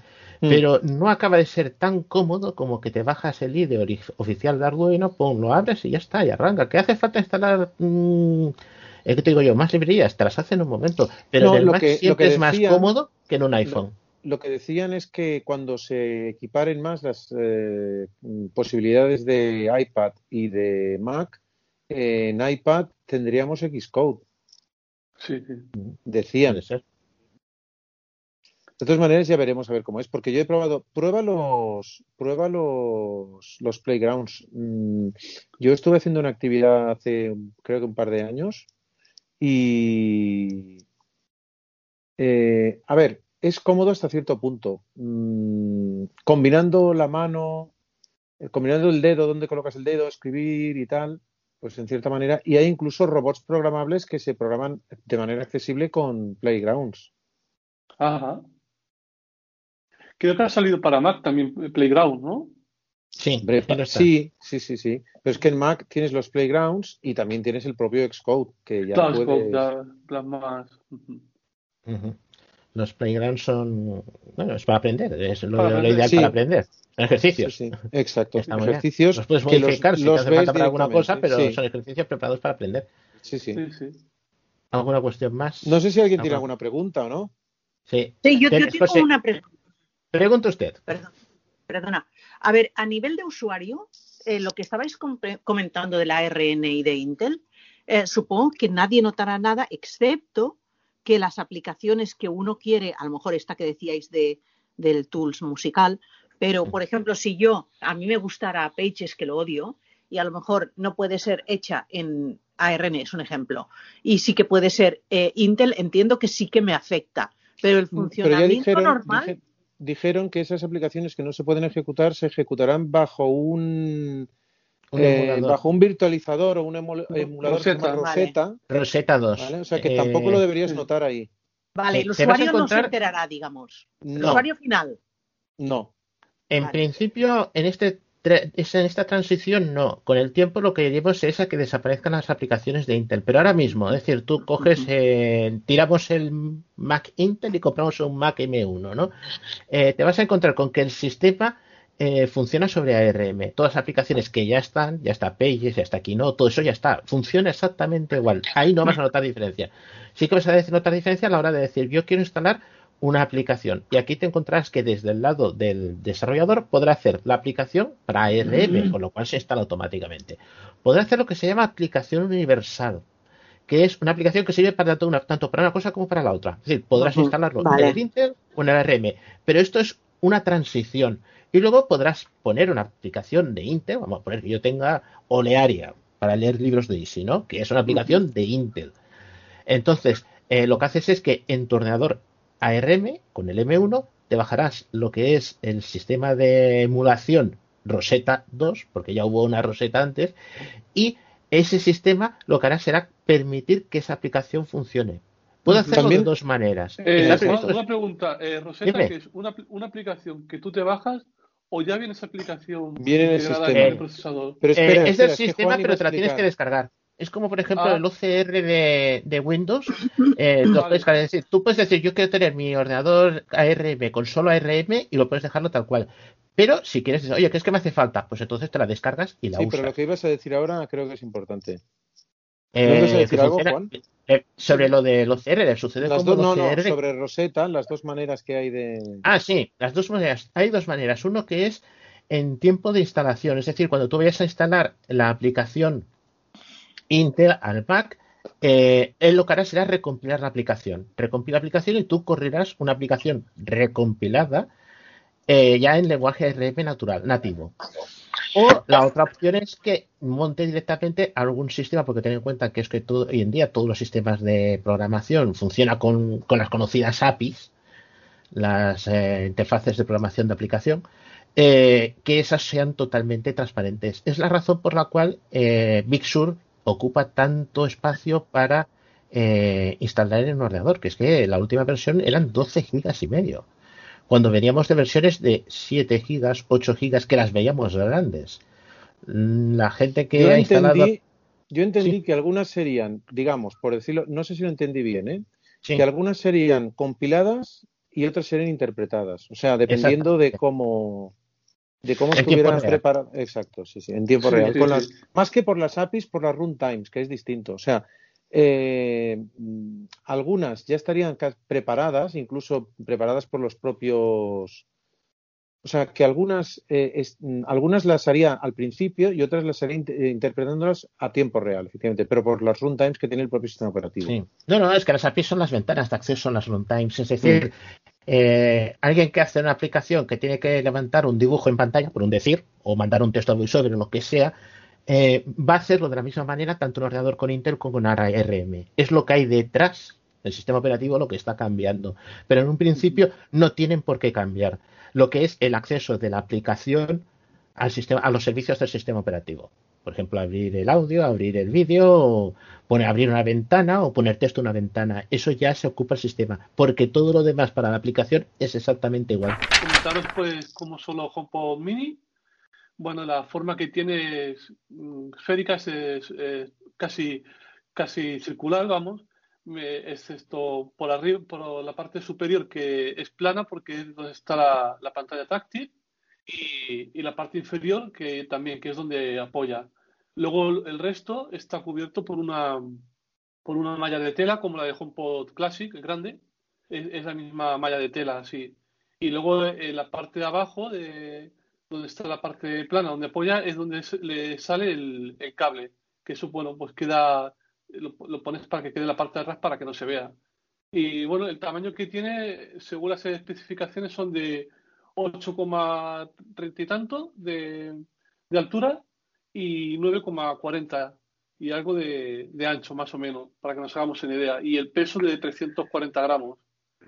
Eh, y luego, bueno, el tema de la configuración, pues se configura igual que el, que HomePod. Eh, lo conectamos a la, a la, toma de corriente, esperamos unos segundos, entonces hace un, un pitido, eh, desbloqueamos el, el iPhone, lo, acercamos y bueno, y lo primero que hace es nada, ya va automático. Se sincroniza, eh, vamos pulsando siguiente, eh, toma los datos de nuestra wifi todo, porque eso sí, tenemos que tener la, la wifi y el Bluetooth activado, eso, eso es lo primero. Y bueno, y una vez que se ha terminado, pues ya está. Eh, nos preguntará si que queremos, aceptamos las peticiones personales, por si queremos preguntarle recordatorios, cosas de eventos de calendario, teléfono, y, y ya está. Luego la, la única diferencia es que cuando nos instalamos el segundo, nos pregunta si lo queremos poner como estéreo, como par estéreo. Entonces eh, lo aceptamos y, después nos pregunta si queremos altavoz derecho o izquierdo. Eh, y lo definimos pues eh, el que nos interese. Y, por lo demás, pues no mucho más. El sonido a mí me, la verdad que sí que me gusta bastante. claro, ahí si lo comparamos con el HomePod grande, bastante diferencia pero teniendo en cuenta el tamaño que tiene y eso se oye bastante bien. Quizá la, la pega que le pongo, eh, sí que cuando lo, activamos por primera vez está al 70%, y, pero el 70% no tiene nada que ver con el 70% del HomePod grande. O sea, no, no son aquello mm, por encima de, vamos, que se, es, bastante aceptable. Y nada más, y por lo demás se oye bastante bien. Sí. Se, lo, lo he conectado al, al Apple TV, que era lo que tenía dificultad para conectarlo al Apple TV porque no sabía cómo, cómo hacerlo. Y os comento cómo es. Es en el botón de inicio en el mando del Apple TV, lo mantenemos pulsado y cuando nos aparece el botón de reposo, si bajamos para abajo, donde pone destino de, reproducción, eh, pulsamos sobre ese botón y hay que, hay que seleccionar la, la habitación donde lo tenemos. Entonces, a partir de ahora, eh, todo lo que se reproduzca en el Apple TV irá por el HomePod Mini. Mm, y bueno, y no sé si tenéis alguna pregunta, algo más, en principio. Yo tengo una pequeña pregunta, Manolo. Dime. Eh, dices que te da opción de poner uno, de poner dos en estéreo. La, la, la pregunta es, ¿se puede poner multiestancia para ir poniéndolas de un lado a otro? Y también, si admite también hacerlo, pues ponerle, yo que sé, su ROM, cuatro altavoces. Ya sé que son locuras, ¿no? Pero esas opciones te las permite hacer o directamente por eh, no. Eh, te, te, permite añadir más, más altavoces, supongo que en más habitaciones, incluso las mismas. Yo, claro, solamente tengo dos y, solamente puedo probar esto. Eh, tengo el HomePod eh, Classic, grande también, y lo que me permite dejarlo como, lo tengo puesto como agrupado, ¿no? Quiere decir que si yo quiero, puedo decirle, oye Lola, que son en todo el piso y suena en todo el piso, en el HomePod grande y el Ah, vale, eso es lo de multiestancia, sí. Ah, sí, mm. vale. Eh, que me interesa en una habitación, pero digo, que suene solamente en estudio o que suene solamente en comedor. Y, ah, luego una opción muy interesante, bueno, interesante, Juan, sí, es el, el tema de la nueva función que tiene, eh, que se llama Intercom, que es para enviar mensajes tanto del iPhone, del Apple Watch o entre altavoces, pues como un anuncio, ¿no? Tú le dices, oye Lola, anuncia que, que voy para casa. Entonces en los altavoces suena eh, lo que estás anunciando, ¿vale? O, o, una pregunta, cualquier cosa. de, una habitación a otra, por ejemplo, también. Y, otra pequeña pregunta, el cable que dices que sale de la parte de abajo del HomePod, ¿el cable, digamos, es fijo? Tengo entendido que es fijo del aparato. Eh, en principio es fijo, pero dicen que, que si tiras fuerte lo podrías sacar pero bueno. No vamos a hacer la prueba. no, pero eh, tiene una cosa, una cosa muy curiosa, porque tengo entendido que en el otro extremo lo que tú conectas a la corriente es un cable USB-C, que va como si fuese un cargador de un móvil. Eh, sí, perdón, que no lo he escrito. Me, viene, eh, en la caja venía, bueno, el HomePod Mini con su cable y, y, luego viene un adaptador de corriente de 20 vatios que con USB-C, ¿vale? La, el, cable terminado es USB-C. vamos, que si tuviéramos una batería USB-C lo podíamos hacer transportable. Por ejemplo, para sacarlo a algún sitio fuera que no tengas un, la terraza, no tienes un enchufe y dices, bueno, con una batería pues lo puedes poner en medio de la terraza. Pues mira, la, verdad que no, lo he probado, pero tampoco lo he escuchado en ningún podcast, ¿eh? y es una cosa que me extraña, porque, bueno, y, ya te digo, viene con un adaptador, es así más gordote que el otro, es así gordo de, de 20 vatios. Está muy bien, muchísimas gracias. Sí, sí, y, la verdad que se oye muy bien. O sea, yo estoy contento como se oye. Si, claro, tiene las limitaciones, pues por ejemplo, si lo comparamos con otros, no tiene el jack. Si hay gente que busque que, que tenga un jack, pues no lo tiene. Y, bueno, en cuanto al Siri, ¿cómo se, se, puede activar con el Siri? O, sea, ¿te escucha directamente o tienes que darle un botón o cómo funciona? Eh, con la voz también, igual que en otros HomePod. Eh, ah, puedes vale, o también con la voz, eh, invocando a Oye Lola y tal. Pero Lola es el nombre que tú le has puesto. No, no, para que no salga. Es que no lo quiere decir. Ah, perdón, perdón. Eh, solo se puede llamar, solo se puede llamar de una manera o le puedes elegir el nombre que quieras. Solo de una manera, la, de siempre. Vale, vale, vale. ¿Ah? Como un iPhone. sí, sí. Eso es una pena. ah, vale, vale, como un iPhone. Vale, vale. Sí, sí. Entonces, es una pena eso de que no le puedes poner el nombre que quieras tú, porque al Mac sí que le mm. puedes decir, le podías decir tú cambiar el nombre, si no recuerdo mal. con, un atajo. que no. lo que se podías hacer era cambiar el control de voz. En mm. los comandos de voz sí puedes poner una palabra clave la que quieras. Y desde los comandos de voz, que era lo que yo hice una vez en una quedada, desde los comandos de voz por teclado él manda abre Siri. Entonces, Vale, vale. entonces tú puedes usar con, ah, vale, vale. el, comando de voz hacer, hacer la trampa. Y eso sí, eso lo llegué a hacer yo una vez en una de las quedadas. Pero vamos, directo, directo no, que sería una gran ventaja. También sería un gran riesgo. ¿eh? Eso se hace con eco. Con yo, eco yo quería hacer una pregunta también. La, la, la, pantalla táctil de encima es igual que la del HomePod grande. Igual, sí, y Funciona igual. Con el voiceover y todo. Subir, bajar volumen, reproducir, parar. Y me han dicho que se iluminan colores. No, es, no es que yo, lo que no me acaba de gustar mucho con el voiceover como cómo funciona. Es lo único que encuentro. ¿eh? Yo es que no, no, la toco nunca, es que con la voz ya lo hago todo, no tengo que tocar la pantalla para nada. Sí, pero depende de cuántos aparatos tienes yo tengo tres y me responden todos, entonces. Ah, bueno, eso reconozco que me ha pasado. Que a lo mejor cuando digo, oye Lola, y si tengo la puerta de la habitación abierta, el estudio, ah, puede ser que me responda la otra. Pero bueno, mm. tienes que dirigir un poco la voz, ¿eh? Sí, y entonces. Pero si tienes dos en la habitación, tú tienes dos como estéreo. Entonces, cuando dices, eh, para que solo te responda uno. No, pero eh, solo, responde uno, ¿eh? Me he dado cuenta que, que, cuando yo invoco a Siri, en los HomePod Mini solo me, eh, Siri solamente va por uno. Pero sin embargo, cuando reproduzco música, eh, vídeo, lo que sea, lo hace por los dos en estéreo. Si suena una llamada telefónica, eh, suena por el iPhone y también suena por los altavoces, y puede responder por los altavoces.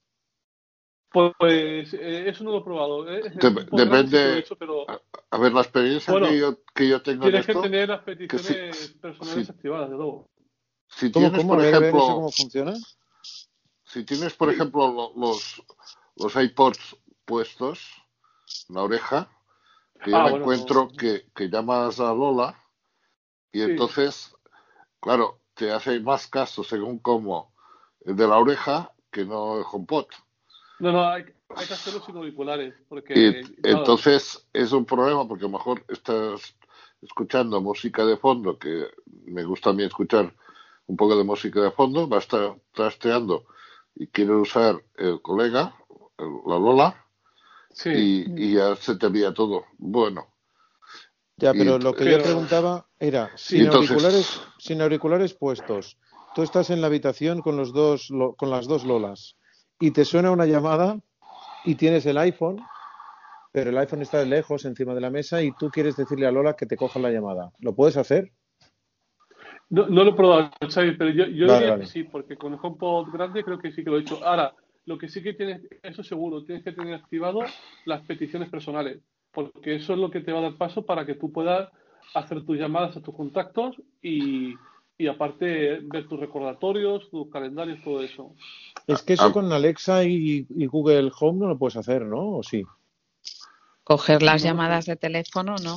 Puedes coger las llamadas que vienen por Alexa. Vale, vale, vale, vale. A mí con el HomePod, cuando estoy, tampoco. no, me, no, me, HomePod no, se puede hacer llamadas. No. Yo estoy, yo estoy pienso que a lo mejor en el HomePod y, me sí, llaman, porque eh, tendrías lo de el mismo, ¿cómo se llama este sistema que coges eh, desde cualquier dispositivo? Sí, llamadas en varios se llama? Llamadas en eh, varios dispositivos. O sea, yo, por ejemplo, a mí me llaman por teléfono a mi iPhone y me suena el iPhone 6, el Mac. y lo cojo desde el que quiera. pero Entonces supongo que en el HomePod pasaría igual. Pero solo lo puedes coger en, llamadas en varios dispositivos, solo lo puedes coger físicamente, no lo puedes coger con voz, ¿no? Ah, no, no puedo decir, oye Siri, descuelga. Pues Eso, eso es lo que quiero decir. ¿no? ya, que tocar una tecla física. Esto me pasa, por ejemplo, cuando estoy en, la habitación, en el dormitorio que está al lado. A ver, que alguien por ejemplo, llame a Manolo Barragán ahora mismo. yo tengo, el, iPhone. El iPhone lo tengo en silencio y cuando y la llamada no, dices, oye Siri, descuelga. me, llega a la, pues habitación, a la habitación de al lado. Porque no, está, no está en silencio. Ah, vale, te lo cogerán los auriculares. claro, claro. No, mal, mal, muy mal. bueno, esos son deberes, ¿eh, Manolo? por favor, no nos nombréis que, me, que está entrando en la conversación Siri todo el rato, por favor. No la nombréis. Pues hemos dicho Lola, veces. Hemos dicho Lola. no, yo digo eso porque, porque la mía pasa de, mí. Me está contestando el Hay una respuesta sencilla. Le he dicho que no siempre hay respuesta sencilla. La próxima, la próxima Siri se llamará Lola. No lo nombréis, por favor. Oye, Siri. Ya, ya, lo probaré para que. Para que bueno, Pero la mía no hace ni puñetero caso. Si no me hace ni a mí, ¿cómo va a hacer a los demás? Escucha, Manuel, eh, ¿tú puedes eh, hacer que esta señora o señor reproduzca WhatsApp? ¿Que reproduzca WhatsApp? Sí. Vamos a ver, si tú le acercas el teléfono cuando está en la música de Apple, pues se va al. Ah, sí, sí. Ah, y eso es fantástico, pero a mí con el WhatsApp no funciona. No, lo he probado, pero yo creo que no se puede, ¿eh? quieres escuchar el Pues, por ejemplo, alguien te envía un audio de una, un buen rato. Ah, vale. ¿Vale? Entonces tú sueltas el teléfono y lo pasas al altavoz. Mientras tanto haces otra cosa. Y le que Teresa, el novio le manda Tienes que tener activado 30 minutos y si nos quiere escuchar una y otra vez no. por el altavoz. Momentito, Oye Siri, repite. ya, cállate. Prueba pues ya tengo, activando handoff. A ver si a ver si activas handoff acercando pero no se puede poner como si fuera otro altavoz, por ejemplo. Yo desde mi altavoz de ducha, que lo tengo como altavoz del iPhone, yo puedo escuchar cosas del, del iPhone. Entonces, eh, igual pues, yo ahora no recuerdo si puedo, creo que sí, eh, que puedo escuchar los WhatsApps. ¿Qué quieres decir? ¿eh? El, altavoz de esta señora de, de Amazon? Que si lo pusieras como... No. La de, oye Siri. No. A ver, a ver, a ver. Yo le puedo decir, oye Lola, le un mensaje, por ejemplo, oye Lola, eh, creo que también me respondió a los WhatsApp. Lo que pasa es que nunca lo uso así, pero bueno. Eh, también bueno, a mí lo que me dice es que no puede. Oye Siri, Alexa, ok Google, ¿qué temperatura hace? Estamos aún. A ver, de, de, lo cual se desprende que la terecodina no tiene cascos. No, no, en ese momento no, claro, claro. Ah, por eso te... Ah, vale, por eso responde todo el rato. Por eso, la mía por no. eso la Siri de, de Tere Codina le dice que esa respuesta es muy difícil. Sí, O sea, que si yo le digo... Bueno, claro, porque me va a oír a mí. No seáis malos, ¿eh? Bueno. Bueno, una cosa, ¿lo has probado con Voice Dream? Espera, que me pongo los auriculares. No, con Voice Dream no, no. Sí, sí, con- Voice Dream sí que funciona, ¿eh? Pues a mí, a mí me funciona raro.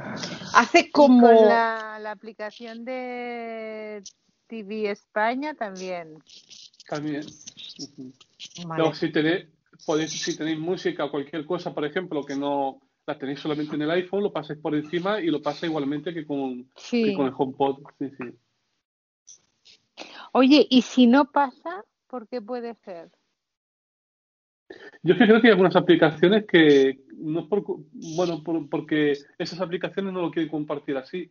Y ya No, pero WhatsApp, no, porque- estoy hablando de aplicaciones como el Apple, el, el Apple Music, ¿eh? O sea, El Apple Music que te lo pasa, ¿eh? Seguro. es que, es que Pero el no otro es día necesario que te lo estaba ayudando a una amiga a, a configurarlo, que lo había comprado nuevo, y no había manera de que pasara.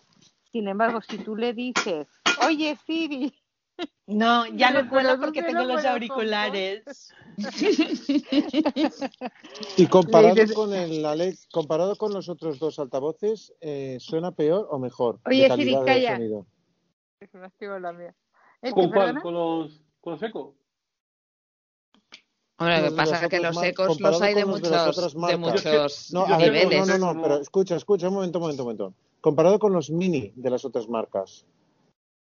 Hombre, Yo es que no los tengo, entonces no, como Vale, vale, no, si no no los tengo tienes, esa comparación. haces bien de no comparar. no, no. Porque Yo lo que encuentro, yo sí que los tengo. Yo Vale. lo que encuentro es que el, el HomePod suena, mm, pues me gusta con el sonido que tiene, pero cuando, por ejemplo, está ah, tocando la batería y así, suena como muy grave, boom, excesivamente. Pero no se puede ecualizar, porque por ejemplo lo los sé. Alexa sí que se pueden ecualizar. ¿Sí? ¿Los Alexa se pueden ecualizar? Sí, en la aplicación. La Ahora, te lo explico. Vale, vale, vale, vale. No, no, no, si se pueden ecualizar. En Vale, o sea, tiene sí, muchos graves, Teresa. A mí me gusta que tenga graves. A, a mí Sí. me gusta así con graves, ¿eh? Vale, vale, vale. Entonces a lo mejor es un problema mío. No, vamos a ver, si a ti no te es un gustan con graves Chicos, no es un cosa. problema, Teresa. Es Chicos, que no te gustan y ya está, no es ningún problema. Tú eres Pero perfecta, es que yo es en- eso, en- perfecto. entiendo que no estoy segura de si suena como demasiado. No sé cómo expresarme. ¿A ti no te Mm. gusta cómo suena? Pues suena demasiado el tuyo. Ya está, ¿no? Oye, cada uno tiene sus gustos, Claro, eso claro, no pasa que- nada. Tiende- Pero intentaré- para mí, que un aparato pequeño sea capaz de dar graves es un buen, una buena señal. O sea, si, Ah, es que una- una precisamente el problema de, todas los maneras, aparatos pequeños es que no son capaces mini- de dar graves. El De todas maneras, lo, lo en- pongo al 100% y eso que sí que me gusta, que no distorsione. Subir Mm. hasta arriba la voz y que no distorsione, para, para mí es, es buena calidad. A la que Sí, empieza ya a Chicos, para, no. Mm. chicos, para, para ecualizar los Alexa, únicamente tenéis que decirle al Alexa que suba los graves o que los baje, o que suba los agudos y los baje. Ah, muy Se bien. ecualiza solo. No tenéis que ir a la Pero aplicación Alexa ni en nada. los productos de Apple también hay aquello de poner eh, la música rock o voz, Sí. auditorio. A lo mejor si es- le pero- cambias alguna cosa No, dice que no puede, re- de- no puede abrir las aplicaciones del iPhone. Pero si tú cuando mm, se lo pones en el iPhone, a lo mejor te lo coge. Por pensar algo, ¿eh? Sí, si tú tienes música en el iPhone y tú le acercas al altavoz, eso sí que lo tiene y está muy bien. No, no, lo que te quiero decir es que si tú cambias en tu iPhone el cómo quieres que te reproduzca la música, a lo mejor te lo coge también los altavoces cómo te la reproducen. Puedes seleccionar auditorio, voz, sabes que en vale, ajustes. ya lo miraré. No sé. Entonces, a lo mejor puedes encontrar una reproducción de música que vaya sí, más que se lo copie, que se lo copie de lo Sí. que yo le tengo dicho al iPhone. Vale, Claro, vale, vale. que te guste a ti más y que te, a lo mejor te la reproduce cambiando los parámetros en el iPhone. A mí me habían dicho que se podía reproducir Spotify desde el HomePod y yo no, a mí no me lo reproduce. Sí, a mí sí, a mí me va muy ¿Sí? bien. Uy, tanto, está enamorada de Spotify. Pero desde el HomePod, Sí. ah, perdona, perdona, no, no, no. Acercando siempre el ah, iPhone. Ah, no, no, no, Ah, claro, perdona, sí. No te he entendido, no te he entendido. A Siri. O sea, tú tienes Spotify en el iPhone, lo acercas y te lo pasa. Sí, sí, sí. Claro, sí. eso sí, no, eso sí. Es que a mí, Pero yo yo no lo consigo que me abra ninguna aplicación. He intentado con el Tuning Radio y no. Es muy Ah, no, No puedo hacer sí, aplicaciones desde aquí. A, a mí eso sí que me lo hace el Tuning Radio, sí, Ah, ¿eh? pues no, Para reproducir no. emisoras de radio, sí que me lo no. reproduce. No, no. A mí, a Pero, mí no le- también. pero, pero tú qué le dices, Eh, porque a lo mejor es el comando. Si tú dices abre Sí. TuneIn o tú le dices reproduce. eh, Yo le digo, por ejemplo, oye. Siri, reproduce la emisora Rock FM. Mm. Y así sí te lo hace. Y- Sí. espera, oye Siri, para. Oye Siri, para. A ver, Tere, Ah, La a ver. rebelión de las. Tere. Oye, díselo Siri, en- reproduce Radio FM. ¿Qué emisora es esa? Radio FM. ¿Qué emisora Ah, mira, a- aquí tienes FM. Me ha puesto otra, pero bueno, a ver. Bueno, A ver, ¿alguna bueno. cosa más? Pues nada más, por mi parte. Yo he hecho Oye. una pregunta y aquí, como no la sabéis, aquí os habéis salido por la tangente. ¿Qué has A preguntado, ver, María? ¿cuál? ¿Por qué? Repítela, María. ¿Por qué, joder. por, por qué perdón. puede ser que acercándole el iPhone no, no pase la música al HomePod? Eh, necesitaríamos más datos. ¿En qué aplicación, María? No, eh, es- esto En se la llama Music. En ajustes. Tiene que pasarla. en ajustes Porque general- debe faltarle algún ajuste, ¿no? Algo. en, en ajuste general, donde pone handoff, ahí se, Sí. tienes que activar el handoff para que Sí, acercando el iPhone suene. Está activado.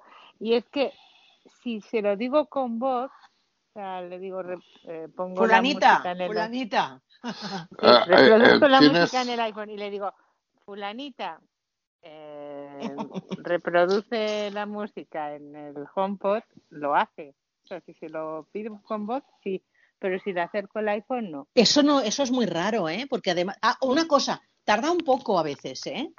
No, María, ¿qué iPhone tienes? tarda Yo, yo lo tuve que vida. quitar porque estaba María, hablando ¿qué por tienes? teléfono. A mí ¿El me qué, pasaba que estaba. Pedro? ¿Qué, qué, qué teléfono tienes? Eh, tiene el, el 10R, el XR. Una cosa, ¿tiene el, el Bluetooth desactivado? ¿Qué podría ser? ¿O una Bluetooth. funda metálica?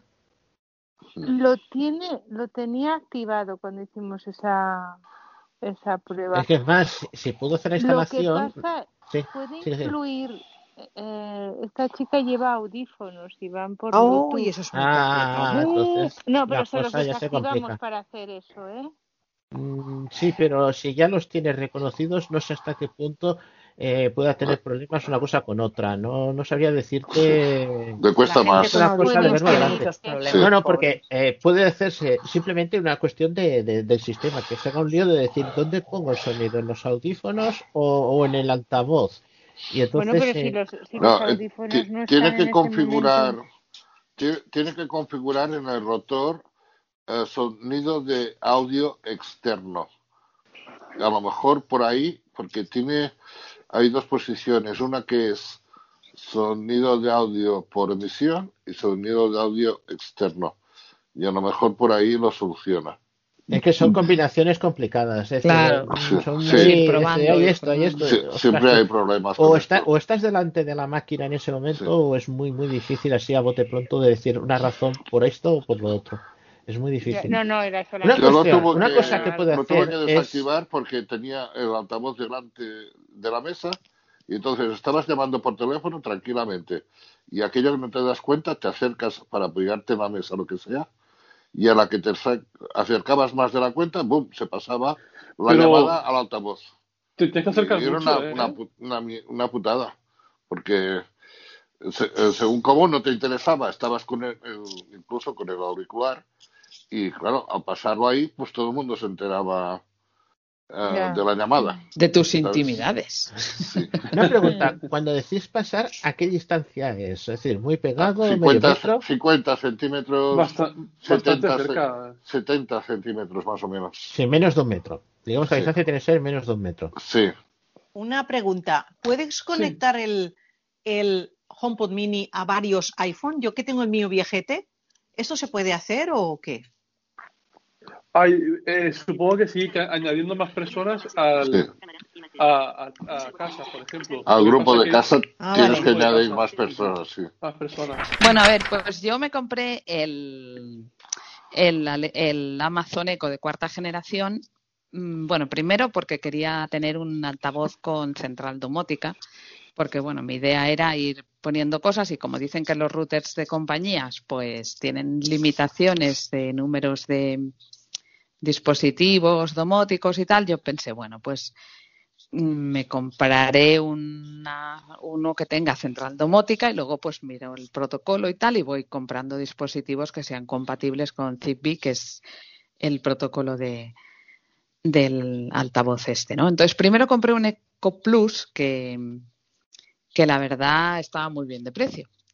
Pero tenía muchísimos problemas con la conexión. Se me desconectaba con muchísima frecuencia. Y entonces, claro, tampoco sin saber por qué ni nada de esto. Entonces pensé, bueno, pues lo voy a devolver porque realmente si yo voy a poner una central domótica que se desconecta, pues malamente. Y entonces compré este de cuarta generación. Y entonces, a ver, es un dispositivo de forma eh, no sé, como, como una bola, pero la parte de abajo pues tiene como una peanita, una cosa así.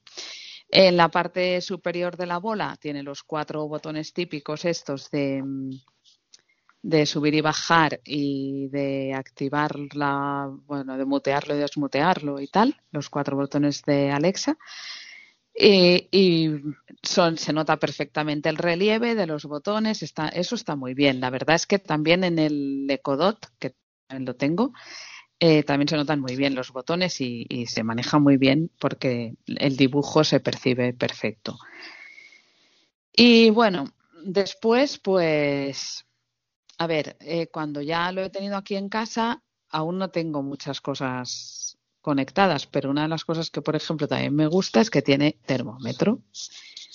Entonces, pues puedes medir la temperatura, mm, bueno, la del exterior te la dice como todos, diciendo Alexa qué temperatura hay en la calle, y la del interior te la mide con ese sensor. Entonces te mide la temperatura de casa. Y después, pues a nivel de mm, conectar dispositivos, pues mm, puedes conectar bastantes con las distintas skills. Yo, por ejemplo, he podido conectar mi cámara Reolin, he podido conectar la tele, entonces manejo la tele Samsung desde Alexa. Y, ¿y qué más? ah, ah bueno, el enchufes inteligentes y tal. Aún la verdad es que los tengo conectados al estilo antiguo, es decir, bueno, al estilo antiguo no, por vía wifi, ¿vale? Porque no, aún no he comprado sensores o dispositivos que tengan, que necesiten central, pero que, que es la idea. Pero la verdad es que va bien.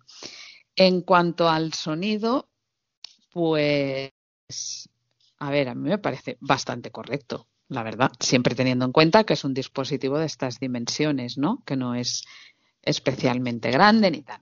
Pone sonido de alta calidad en las especificaciones y yo pienso que, sí, que, es, a ver, está bien, ¿vale?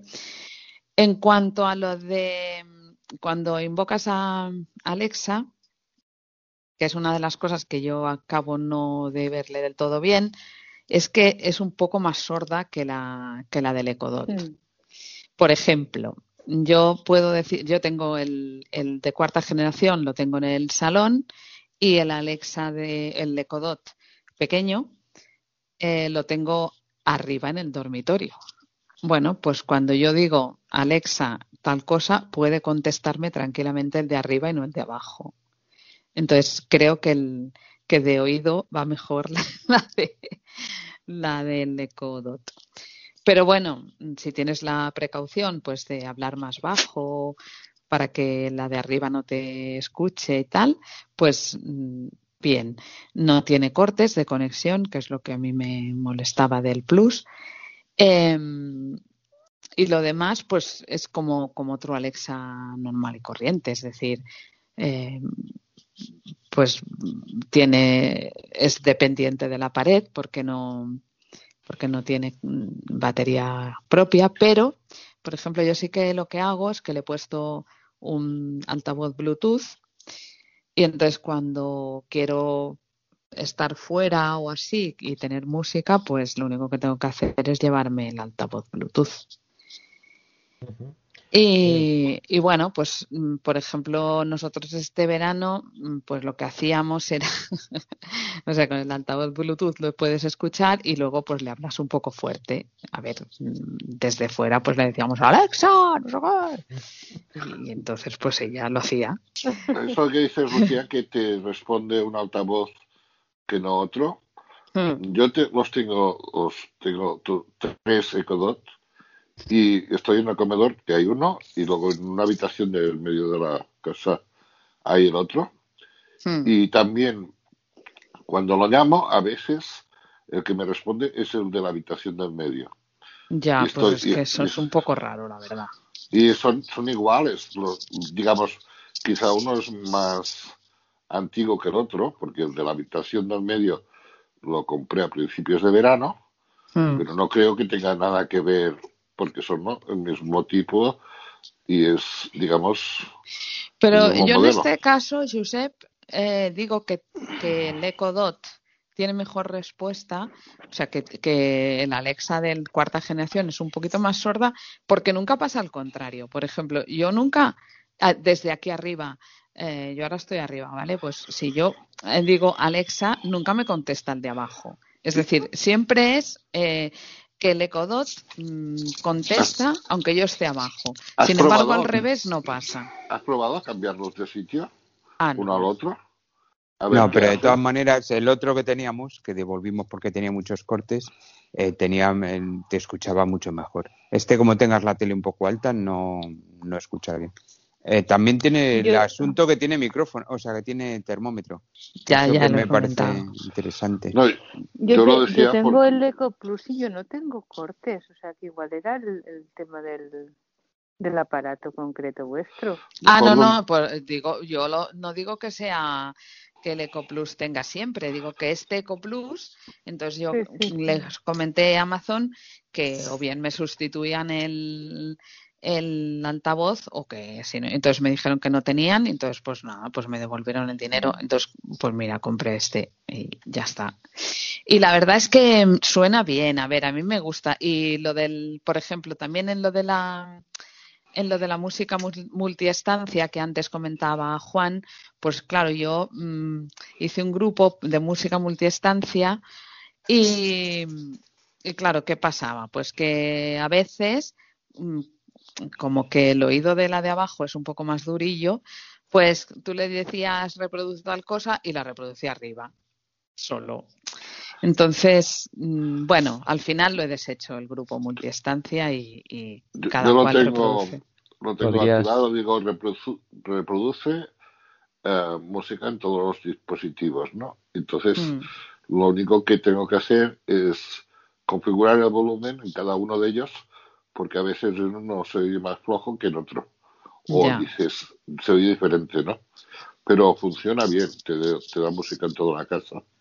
Y no se oye yo en, tan mal, yo en Barcelona, que ¿eh? tenía los dos Ecodot, cuando tenía estábamos en Barcelona y tenía los dos Ecodot, también me funcionaba mejor. Pero esta, al estar así un poco, al costarle un poco más oír y tal, pues a veces mm, se, le dices, reproduce tal en yo le puse hilo musical. Eh, reproduce en hilo musical y reproduce arriba. Y claro, si yo estoy abajo, precisamente, o sea, prefiero que reproduzca abajo que no arriba. Pero es que yo creo que sí que. Y entonces he mirado, ¿eh? A ver si hay alguna forma que, igual que se puede ecualizar el sonido, también se pudiera mm, eh, modificar los parámetros del micro. Pero no, no. yo no lo he encontrado. los parámetros del micro me a, a mí en Amazon Sí, bueno, a mí en Amazon me dieron para esto una solución porque tenía este problema con, un estudio y con un ecostudio. Y entonces eh, me hicieron hacer lo siguiente, el técnico. Me hizo hacer un, reset, que es apretando mm. los dos botones de, la izquierda, eh, que hay arriba. Pues una vez reseteado, vuelve a arrancar. Y entonces eh, te ubicas en, en el punto donde no te oye, o sea, un punto alejado, y le has de decir las palabras ¿me oyes, Alejandra?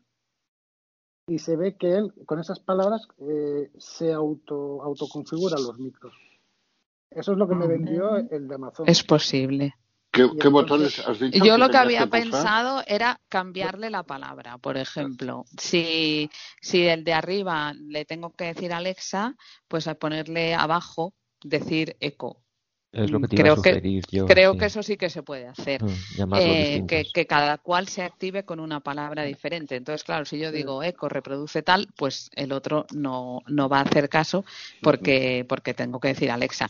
Entonces, mm, yo creo que la mejor que eso va a Pero- ir- o sea, lo puedo resetear, ¿eh? porque no pasa nada. Sí, pero... yo creo que lo mejor va a ser reseteárselo porque a lo mejor es un problema de esta porque es, es muy muy muy acusado el, la sordera de este ¿Qué botones se No, no, tienen que hacer para, para y entonces el- el eco? igual o es un problema de la unidad esta o es un problema de que no está bien calibrado y a lo mejor hay que hacerlo Exacto, y que si no igual hay, que devolverlo y puede ir otro porque es que es Sí. muy muy sordo ¿eh? No, ¿Puedes, ¿puedes repetir los botones que dices que Bueno, es a para recalibrar? los- no, para hacer un reset. Para hacer un reset, eh, los dos de la izquierda creo que son en el ¿Cuál? estudio. Eh, El de la izquierda, pero... El de mutear dos. el micrófono y bajar el volumen, los dos Sí, simultáneamente. exacto, correcto. Vale, vale, vale. Entonces me Yo eso se lo tuve que hacer mucho al Eco Plus. que con la, con la no. instrucción que el Mm. Aquaplus tenía buen buen micrófono ¿eh? te oía muy bien. Lo- eh, esto es lo que me dijeron y a mí me funciona. Entonces lo que pasa es que me pasa lo mismo. O sea, cuando doy una orden me- se me dispara el- uno de los DOT y el estudio parece que no haga caso, pero sí, sí que hace caso porque me acaba respondiendo el estudio. O sea, el DOT suena, pero el que me responde es el estudio. O sea, es curioso, ¿no? Parece que, que sea el otro el que haya escuchado, pero sin embargo me obedece el que al que le dirijo la voz, ¿no? Mm, No sé. ¿Y qué, yo... qué diferencia? Yo, que- yo, yo quería preguntar qué diferencia hay entre tener los enchufes puestos por wifi, que es lo que de- decís que tenéis ahora, o tenerlos por centralita. O sea, ¿qué ventaja hay en tener lo del Eco Plus o lo del Eco Dot cuarta generación que sea compatible con un protocolo de centralita domótica? A ver, el tema es que los routers de compañía no te aceptan más de X dispositivos, ¿no? Entonces, bueno, primero que hay algunas cosas que las tienes que conectar con un puente o con un con un con un, con un como le dicen, un un concentrador. un Bueno, es concentrador. igual. Un concentrador, ¿no? Hay algunas cosas que no van directas a la wifi, van ellos en concentra necesitan el concentrador sí o sí. Entonces, claro, si tú ya lo tienes aquí, pues te evitarías tener que comprar uno, uno aparte, ¿no? Pero aparte de esto, yo, yo había pensado eh, comprar cosas que tengan que ponerse así también porque dicen que los, los routers de compañía te aceptan X dispositivos, ¿no? Están limitados, puede ser Sí, 16 o 32. Y hoy en día, como Entonces, pongas claro. eh, varias cosas, eh, se te van los números. Claro, Sí, sí. entonces en cuanto empieces a poner la impresora Wi-Fi, la cámara Wi-Fi, la, mm, los, or- los eh, dos iPhones o lo- el ordenador, Vale, ¿os el referís a enchufe. que no, a que no, a que una red wifi no acepta más de tantos dispositivos? Sí. Mm. El router. Oh. eh, eh, El router, no- el no, router. El router no gestiona El más router. de X dispositivos. Claro. Entonces, es Vale, vale, vale, Entonces, o has de comprar otro Vale, router, vale, vale, otro vale, vale. router que te, que te acepte poner muchos dispositivos. Claro, entonces, o si no, pues has de bu- ir buscando. mm, O sea, que esto es hace de switch, digamos. Sí. Sí, Sí. Vale, Mm. vale, vale. vale. Además que tienes Entonces, claro, A lo mejor Perdón. poniendo una, una red mesh que sea tribanda, utiliza una banda solamente para el tema de, de domótica. de domótica, vale, sí. vale. Pero eso es Pero carísimo, claro, ¿no? sí. Sí, vale, Bueno, claro, no, tampoco no, tampoco no te creas, precio. pero bueno. Mm, Depende de la que sí. mm. Pues yo en mi Vende casa creo que tengo ya. Creo, ¿eh? Ah, sí. Sí. Pero una- Lucía, eso debe ser muy difícil de configurar, ¿eh? No, ¿El qué? no, es muy fácil, es muy El- fácil. No, ¿El qué? La, Todo la eso de la, de la central domótica, el, el hecho de no poner, porque yo creo que puede ser que lo- mis problemas con la wifi, eso de los microcortes, sea porque tengo varios dispositivos, claro, y el, y el este router de Vodafone no lo acepté. Entonces, tengo varios- Vodafone, varios yo, perdona, yo cuántos tengo son. Vodafone, tengo un router y tengo como 20 dispositivos en mi casa, ¿eh? pues yo tengo microcortes, por la razón que sea, pues yo tengo microcortes. Pero ¿Quieres eso algún n- repetidor, Tere? No es por los. No, no, no es un por los. yo, a, nosotros en Barcelona nos pasa igual. ¿eh? ¿Tienes algunos Mossus cerca? ¿Cómo? Mossus. ¿Tienes cerca? No, los Mossos no los tengo cerca, los tengo, bueno, sé, 800 metros. Pues que nosotros tenemos los Mossus y nos dijeron que era que los Mossus ponen inhibidores y que te van. Oh. Aunque ellos ¿No será dicen que, que, nos lo quitaron de encima a vosotros pues, diciendo eso? Porque eso. Pues es posible, Tere, es posible. Porque los Mossus dicen que no, que ellos no tienen, pero. No, pero los, los de, operadoras son bastante deficientes en cuestión de potencia y entonces el colocar un inhibidor eh, hace mucho daño. Eh, hay mucha diferencia entre usar un router de operadora de un router, digamos, dedicado, comprado Pues yo no estoy de acuerdo, Juan, con tu, con tu... No estoy de acuerdo con eso. ¿eh? Yo pienso que para un uso normal, para un uso doméstico, cualquier router va asegurado. Si le quieres un A ver, yo no sé... Sí, pero ya no, para eso no, porque yo tengo aquí uno de Vodafone estoy en, en, una casa y va como un tiro. Y no tengo ni repetición pero ni os, nada, os, ¿eh? os, pero os referís solo al wifi o a cualquier conexión de red? Wifi. No, la wifi. Porque yo tengo, sub, yo las conexiones de Ethernet las tengo subdivididas por switches. O sea, tengo media casa en un switch y otra media casa en otro switch.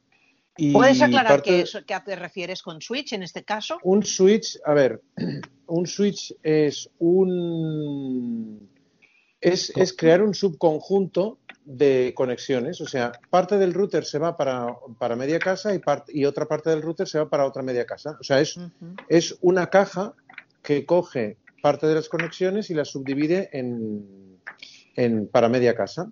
Teresa, como si ¿Vale? fuera un, ladr- un ladrón para, para el cable de red. Lo que pasa es que este ladrón puede tener 8, 16, varias salidas, todas las que quiera, y él hace la gestión propia. Está muy mal Claro, dicho, esta- pero es así. ese ladrón, ese ladrón tiene su propio chip y Sí, gestiona las sí, conexiones, no, gestiona no, datos. Esto no es tirar dos cables y ya está, pero pues he dicho que eh, es una respuesta un poco tonta, pero así a bote pronto es eso. Tú le metes un cable por un lado y por otro lado puedes enchufar varios cables para cablear Entonces, parte de, las, parte, de las, parte de las conexiones están divididas en un switch y parte está en otro switch. Y el Wi-Fi, además, tiene las dos, las dos frecuencias, el de 2,4 y los de 5,2. Y a mí no me falla ninguna conexión. Pero es que, por ejemplo, las cosas domóticas en 5 no, No te las coge. no van. Ah, Entonces siempre tienes que ir a de- la de 2,4. Entonces, bueno, a ver, el hecho es que yo lo pensé como mm, para no cargar Vale, vale. el router de montones de cosas. Pero es que, bueno, adem- a la larga quizás sí que hay que poner otro tipo de, de Yo creo que sí. soluciones Yo- domóticas. yo a porque, claro, ahora yo, por ejemplo, a mí se me ha estropeado el router de la compañía, ha venido, me han cambiado eh, el router y, y es que la aspiradora no hay Dios que la conecte. Claro, Es que, es que sobrecargamos, es que eso es lógico. O sea, es que Entonces, eh, claro, eh, Los solo claro. si, 16, si lo tienes puesto como una 16, central domótica, solo con que cambies el router, como la central Claro, si domótica tú sigue pones un conectado router todo, para, y todo lo metes en ese router, pues cuando ven, te cambia la compañía el router, pues tú lo que conectas es el otro router a este Claro, router de claro, la claro. compañía y la, y la domótica te sigue funcionando. Bueno, Vale, vale, vale. pero de momento yo tengo estas otras soluciones así un poco más parciales. Y bueno, esa era la idea, ¿no? Por eso. ¿Y eh, compatible con qué has dicho que lo has elegido? ¿Cómo se llama? La, con, con- con qué protocolo has dicho que? Fitbit porque, bueno, ¿Pero primero cómo se escribe eso? Z-I-G-B-E-E, E, ¿no? ¿O Sí, es una E o es E? Z-I-G, Z-I-G, Z-I-G-B-E-E. B-E-E-E. con un Ecodot, ¿cómo eliges el protocolo? ¿Porque hay una skill concreta para ese protocolo o cómo va eso? ¿Con el Ecodot? No, el Ecodot eh, metes los dispositivos con las skills. Ya, pero sea, No, tú al otro, al eco, al eco de cuarta.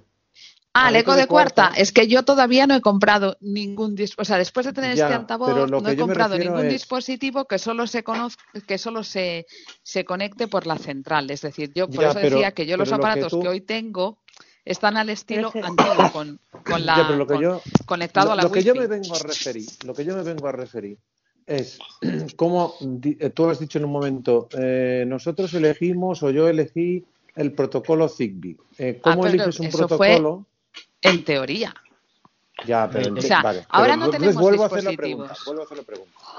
¿Cómo eliges en teoría un protocolo teniendo Hmm. un eco de cuarta generación? O sea, mm, ¿cómo se hace eso? ¿Cómo se elige en teoría un protocolo? Vamos a ver, el, el, el protocolo del eco de cuarta generación no lo puedes elegir, solo tiene Zigbee.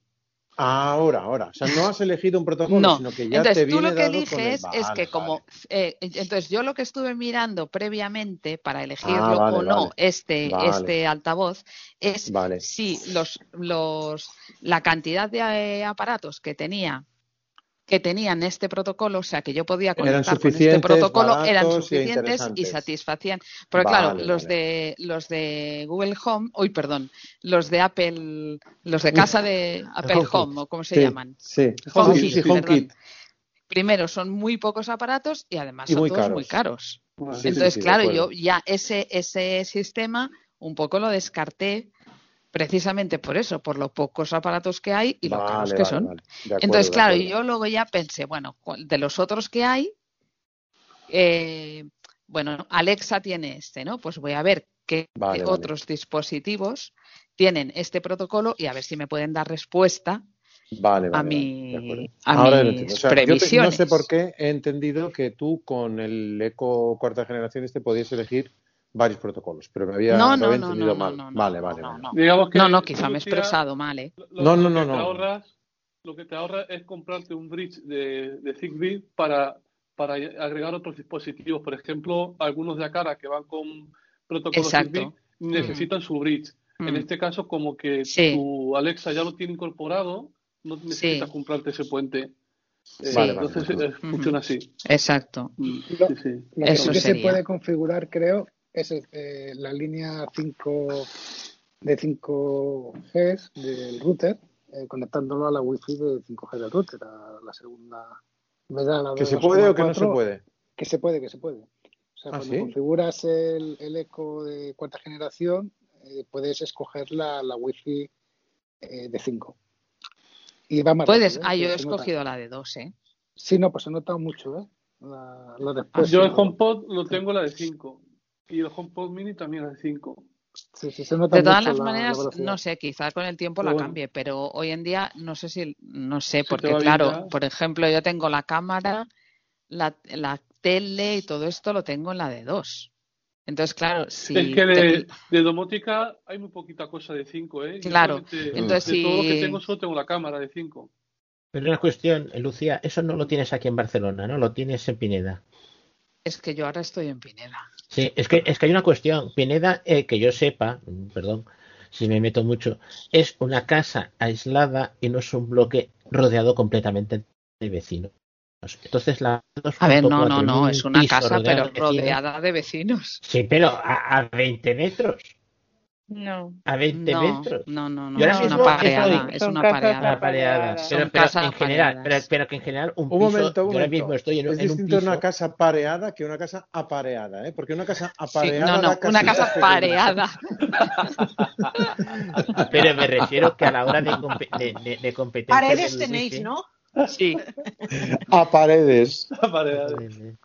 eh, es que con, con cuestiones de competencia de, de wifi eh, no es lo mismo en un piso que tienes, como por ejemplo yo a mi otro vecino tengo, eh, por paredes que tengo en redondo tendría uno, dos, tres, cuatro vecinos.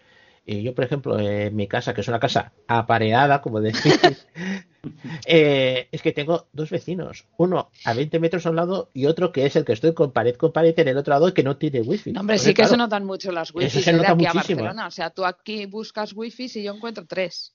Sí, sí. Tres wifi encuentro. Sin embargo, en Barcelona yo busco wifi y tengo, yo qué sé, 300 o algo así. Es- no sé, eso muchas. complica ¿no? mucho, ¿eh? Que seguro que mentira, pero eso influye, complica claro, mucho, claro, ¿eh? claro. Eso complica mucho, ¿eh? Sí, pero bueno, yo todo esto, a ver, donde yo tengo el tema esto ahora es en Pineda y donde dejo Pineda, la cámara porque es una, la cámara de, de seguridad y esto, ¿no? O sea, la que graba movimiento y demás. Lo dejo aquí. Para Xavi, que preguntaba por el Zigbee, una, otra de las ventajas que tiene Zigbee es que los dispositivos consumen mucha menos energía. El Wi-Fi está pensado para transmitir un gran volumen de datos y cuando pones un aparato de poco volumen de datos, por ejemplo un sensor de, de presencia, un sensor de puerta, lo que sea, eh, se gasta la batería, pero bastante, hay que decirlo que hay muchos aparatos que aguantan, pero hay muchos que incluso un enchufe de estos inteligentes lo pones en la pared y notas que se calienta. Y sin embargo, con Zigbee tienes la ventaja de que el consumo es mucho más bajo porque está pensado para transmitir pequeñas cantidades de datos y entonces la batería dura mucho más. Hay muchas cosas que funcionan con batería en Zigbee que, sin embargo, en Wi-Fi eh, suelen funcionar con, con enchufe a la corriente. Ya, ya, ya. Y entiendo que Zigbee eh, también tiene centralitas específicas Zigbee, o sea, que no, que no deben ser que no deben ser accesibles, claro. Mm, sí, sí, hay cosas accesibles. Por ejemplo, las lámparas. Eh, no, centralitas, centralitas, me refiero. Centralitas, las de cara son accesibles. Ah, sí. Sí, sí, la casa Cara, que es la segunda marca de Xiaomi, de Xiaomi en las centralitas que tiene la aplicación es accesible.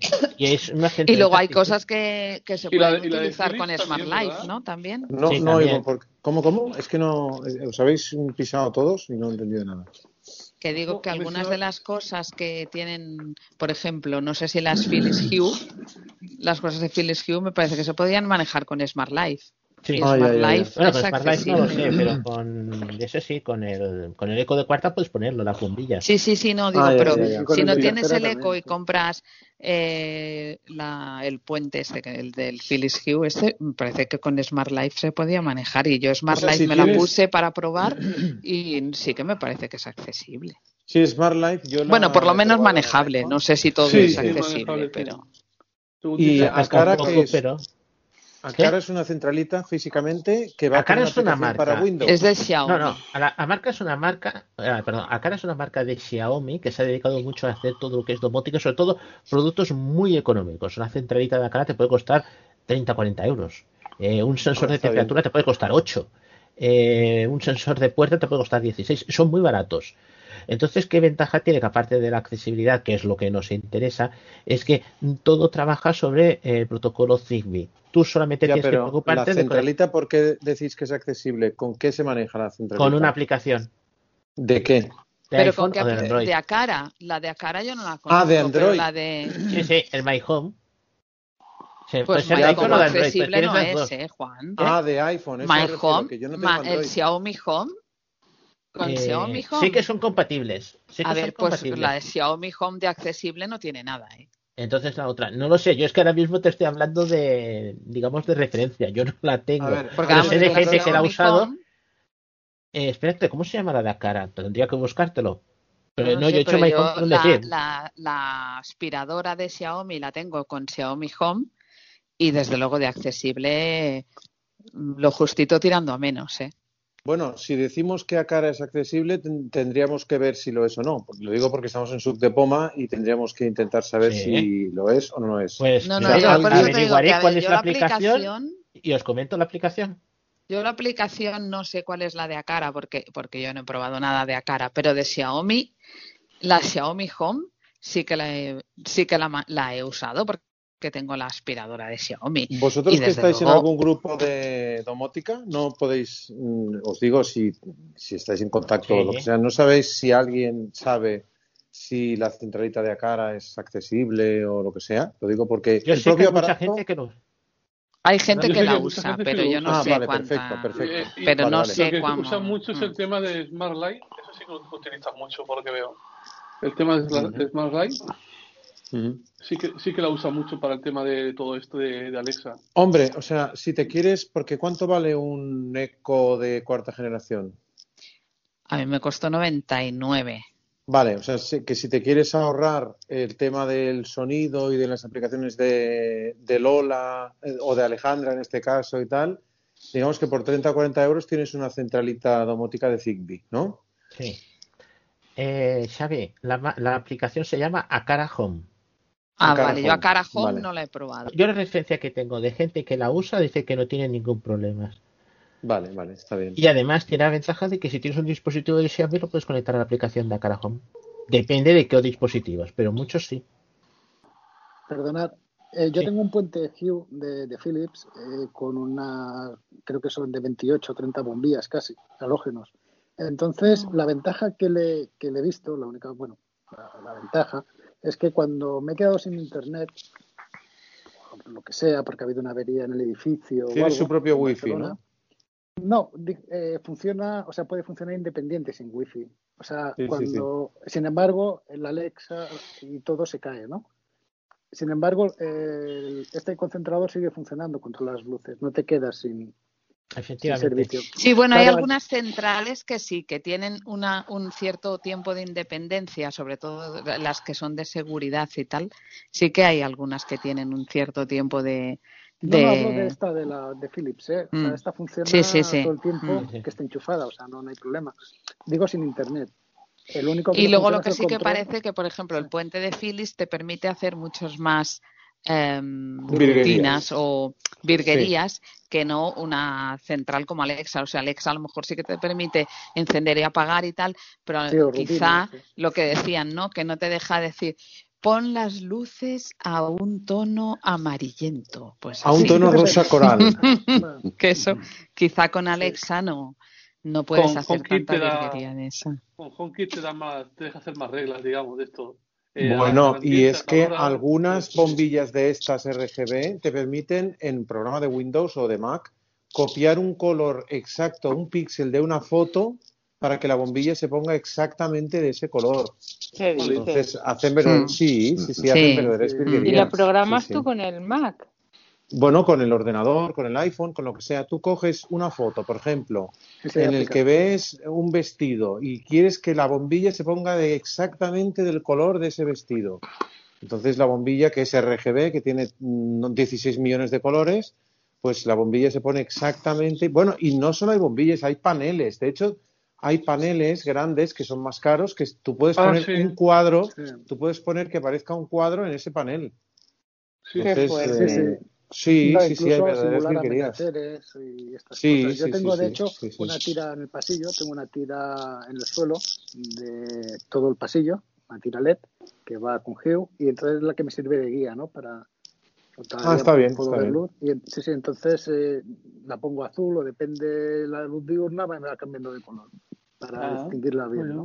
No, lo del tema de la domótica realmente es, es todo, un, todo un campo. ¿eh? Sí, sí, sí, A mí, yo estudiaré lo de la central esta, porque yo un eco no me compraría, pero sí que, o sea, un eco solo con lo de hacer, para que haga de central, pero si la aplicación es accesible, sí que miraría. El tema de la luz sí que me gusta mucho.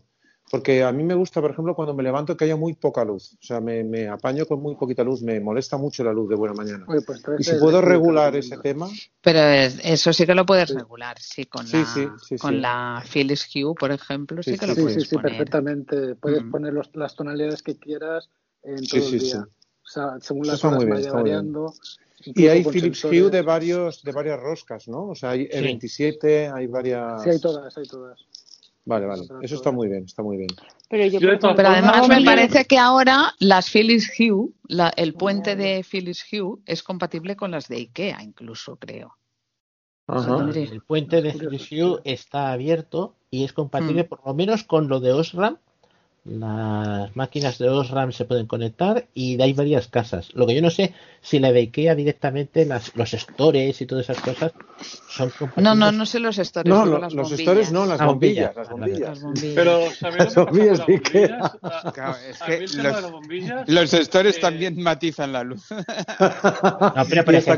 pero, los stores son en, en, IKEA hay stores domóticos, ¿eh? Sí, sí, sí. Hay stores domóticos y, y, hay, y, la, y las bombillas y las lámparas de IKEA cargan los teléfonos también, que eso es brutal, ¿eh? Ah, sí, las lámparas de mesilla, ¿no? Sí, tú dejas un iPhone encima de la lámpara de IKEA y se te carga, que eso es una cosa impresionante. Pues el tema de la bombilla, ¿sabe lo que pasa? Que, por ejemplo, ponéis una Philips, ¿vale? Y vosotros decís, enciende la bombilla, queda encendida. Pero si llega alguien, un invitado que sea, y apaga manualmente el interruptor, después cuando queréis volver a encender, eh, o sea, ha echado abajo la, la domótica. Hay que ¿Por qué? porque, porque el, interruptor, el interruptor. No, pero me parece que se puede hacer de, las que lo puedes hacer que te lo anule o que no te lo anule, ¿eh? O sea, creo que se puede hacer, que se, puede utilizar de las dos maneras. Escucha, Manolo, puedes poner interruptores que no sean conmutadores. O sea, puedes poner interruptores como, como los que hay en la 11, no en la 11, como los que había pero que son... Que interruptor, ¿no? No, porque tú lo quitas, lo quitas y, o sea, quitas el interruptor y pones otro encima. O sea, a, las conexiones del interruptor pones otro interruptor que en vez de ser mm, un pulsador de dos posiciones es solo un pulsador. Ah, vale. Ah, vale, porque yo lo que sé que hay uno. O, perdona, o un pulsador o un pulsador táctil, pero bueno, puedes elegir lo que quieras. Tú pones ah, un, pulsador, un pulsador, eh, sí, sí, sí. Entonces, claro, eh, lo único que entonces. No, pero el problema mm, no es ese. El problema es que cuando tú le pulses, eh, cortas la corriente de la bombilla. Exacto. Entonces, cuando tú le dices al dispositivo enciende bombilla, Bombilla no, responde porque no tiene corriente. Es lo que quiero. Entonces hay uno. Salvo que tú pongas algún. Hay un manditos, hay unos, botones, específicos que funcionan también por Zigbee. Tú lo que haces es colocarlo al lado del interruptor normal y tú en vez de usar el interruptor normal utilizas, utilizas ese mando. Entonces, claro, eh, la primera vez te cuesta un poco, pero ya cuando llevas un rato ya te acostumbras, se te va la mano al mando Zigbee, no al mando de. Pero para eso lo que puedes hacer, eh, Juan, Juan Núñez, para eso lo que puedes hacer es tapar el interruptor, poner una placa encima del interruptor y entonces ya no tienes interruptor, lo que tienes es el botón que lo que hace es eh, lanzar una rutina domótica, no el propio interruptor. Exacto. no, no, la rutina, no, es el control directo. Por ejemplo, Philips lo tiene. Y además, y además la ventaja que tiene Philips es que es magnético, te lo puedes llevar por ejemplo, el botón de la habitación que lo tienes puesto en la puerta, cuando te vas a dormir lo despegas magnético, te lo llevas a la mesilla de noche. Y puedes encender y apagar las luces de la mesilla de noche. Para regularlas también. Yo lo que quiero es tener un botón, o sea, tener una rutina que diga eh, buenas noches y que me apague todo, todo. O sea, que apague todas las luces de una vez y que esté seguro de que no se queda nada encendido. ya sé que eso es muy fácil, pero. El, juez lo hace, el, concentrador juez lo hace. Yo una solución para esto que comentáis, eh, eh, yo lo tengo instalado así y no es excesivamente caro, es un sensor en cada habitación, un sensor de, presencia de Philips, que además es sensor de temperatura, o sea, te dice la temperatura de, cada, de cada estancia, es sensor de presencia, y lo bueno es que lo tienes todo apagado siempre. Y cuando te detectas cuando se enciende. Después programar el tiempo y la intensidad. Yo tuve durante un tiempo unos sensores de estos de presencia, lo probé en el baño porque tenía perro guía, entonces lo que quería es que la luz estuviera apagada y que cuando él, porque ahí tenía el bol con el agua, y quería que cuando él tuviera sed, pues fuera y que no bebiera a oscuras, que se le encendiera la luz cuando, cuando, cuando él tuviera sed. Y entonces iba y, él bebía agua, se le encendía la luz y cuando se iba, pues al cabo de 30 segundos se apagaba. Pero cuando iba un humano y se sentaba en el, en el váter, eh, a la que estabas mm, quieto, o sea, claro, estabas sentado ahí, tenías que andar moviendo los brazos para que se te encendiera la luz, porque claro, Y el problema es que yo creo que eso tiene que mejorar esa tecnología todavía, porque... No, mm, no, es un problema de, de sensor, es un problema de cómo está gestionado. Mm, yo creo que no. Sí, sí, te lo digo, son sensores PIR, son Passive Infrared, y la cuestión es que estos sensores lo que hacen es que cuando detectan el paso de alguien, tiene que ser movimiento, lo que hace es mandar una señal.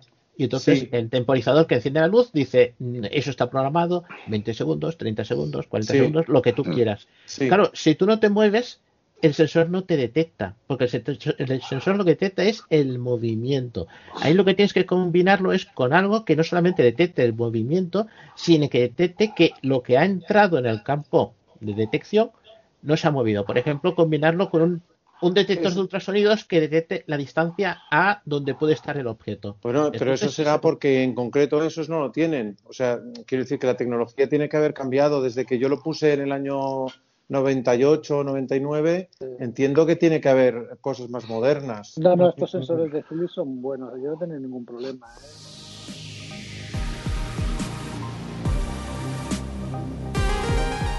Para más información visita www.sucdepoma.org.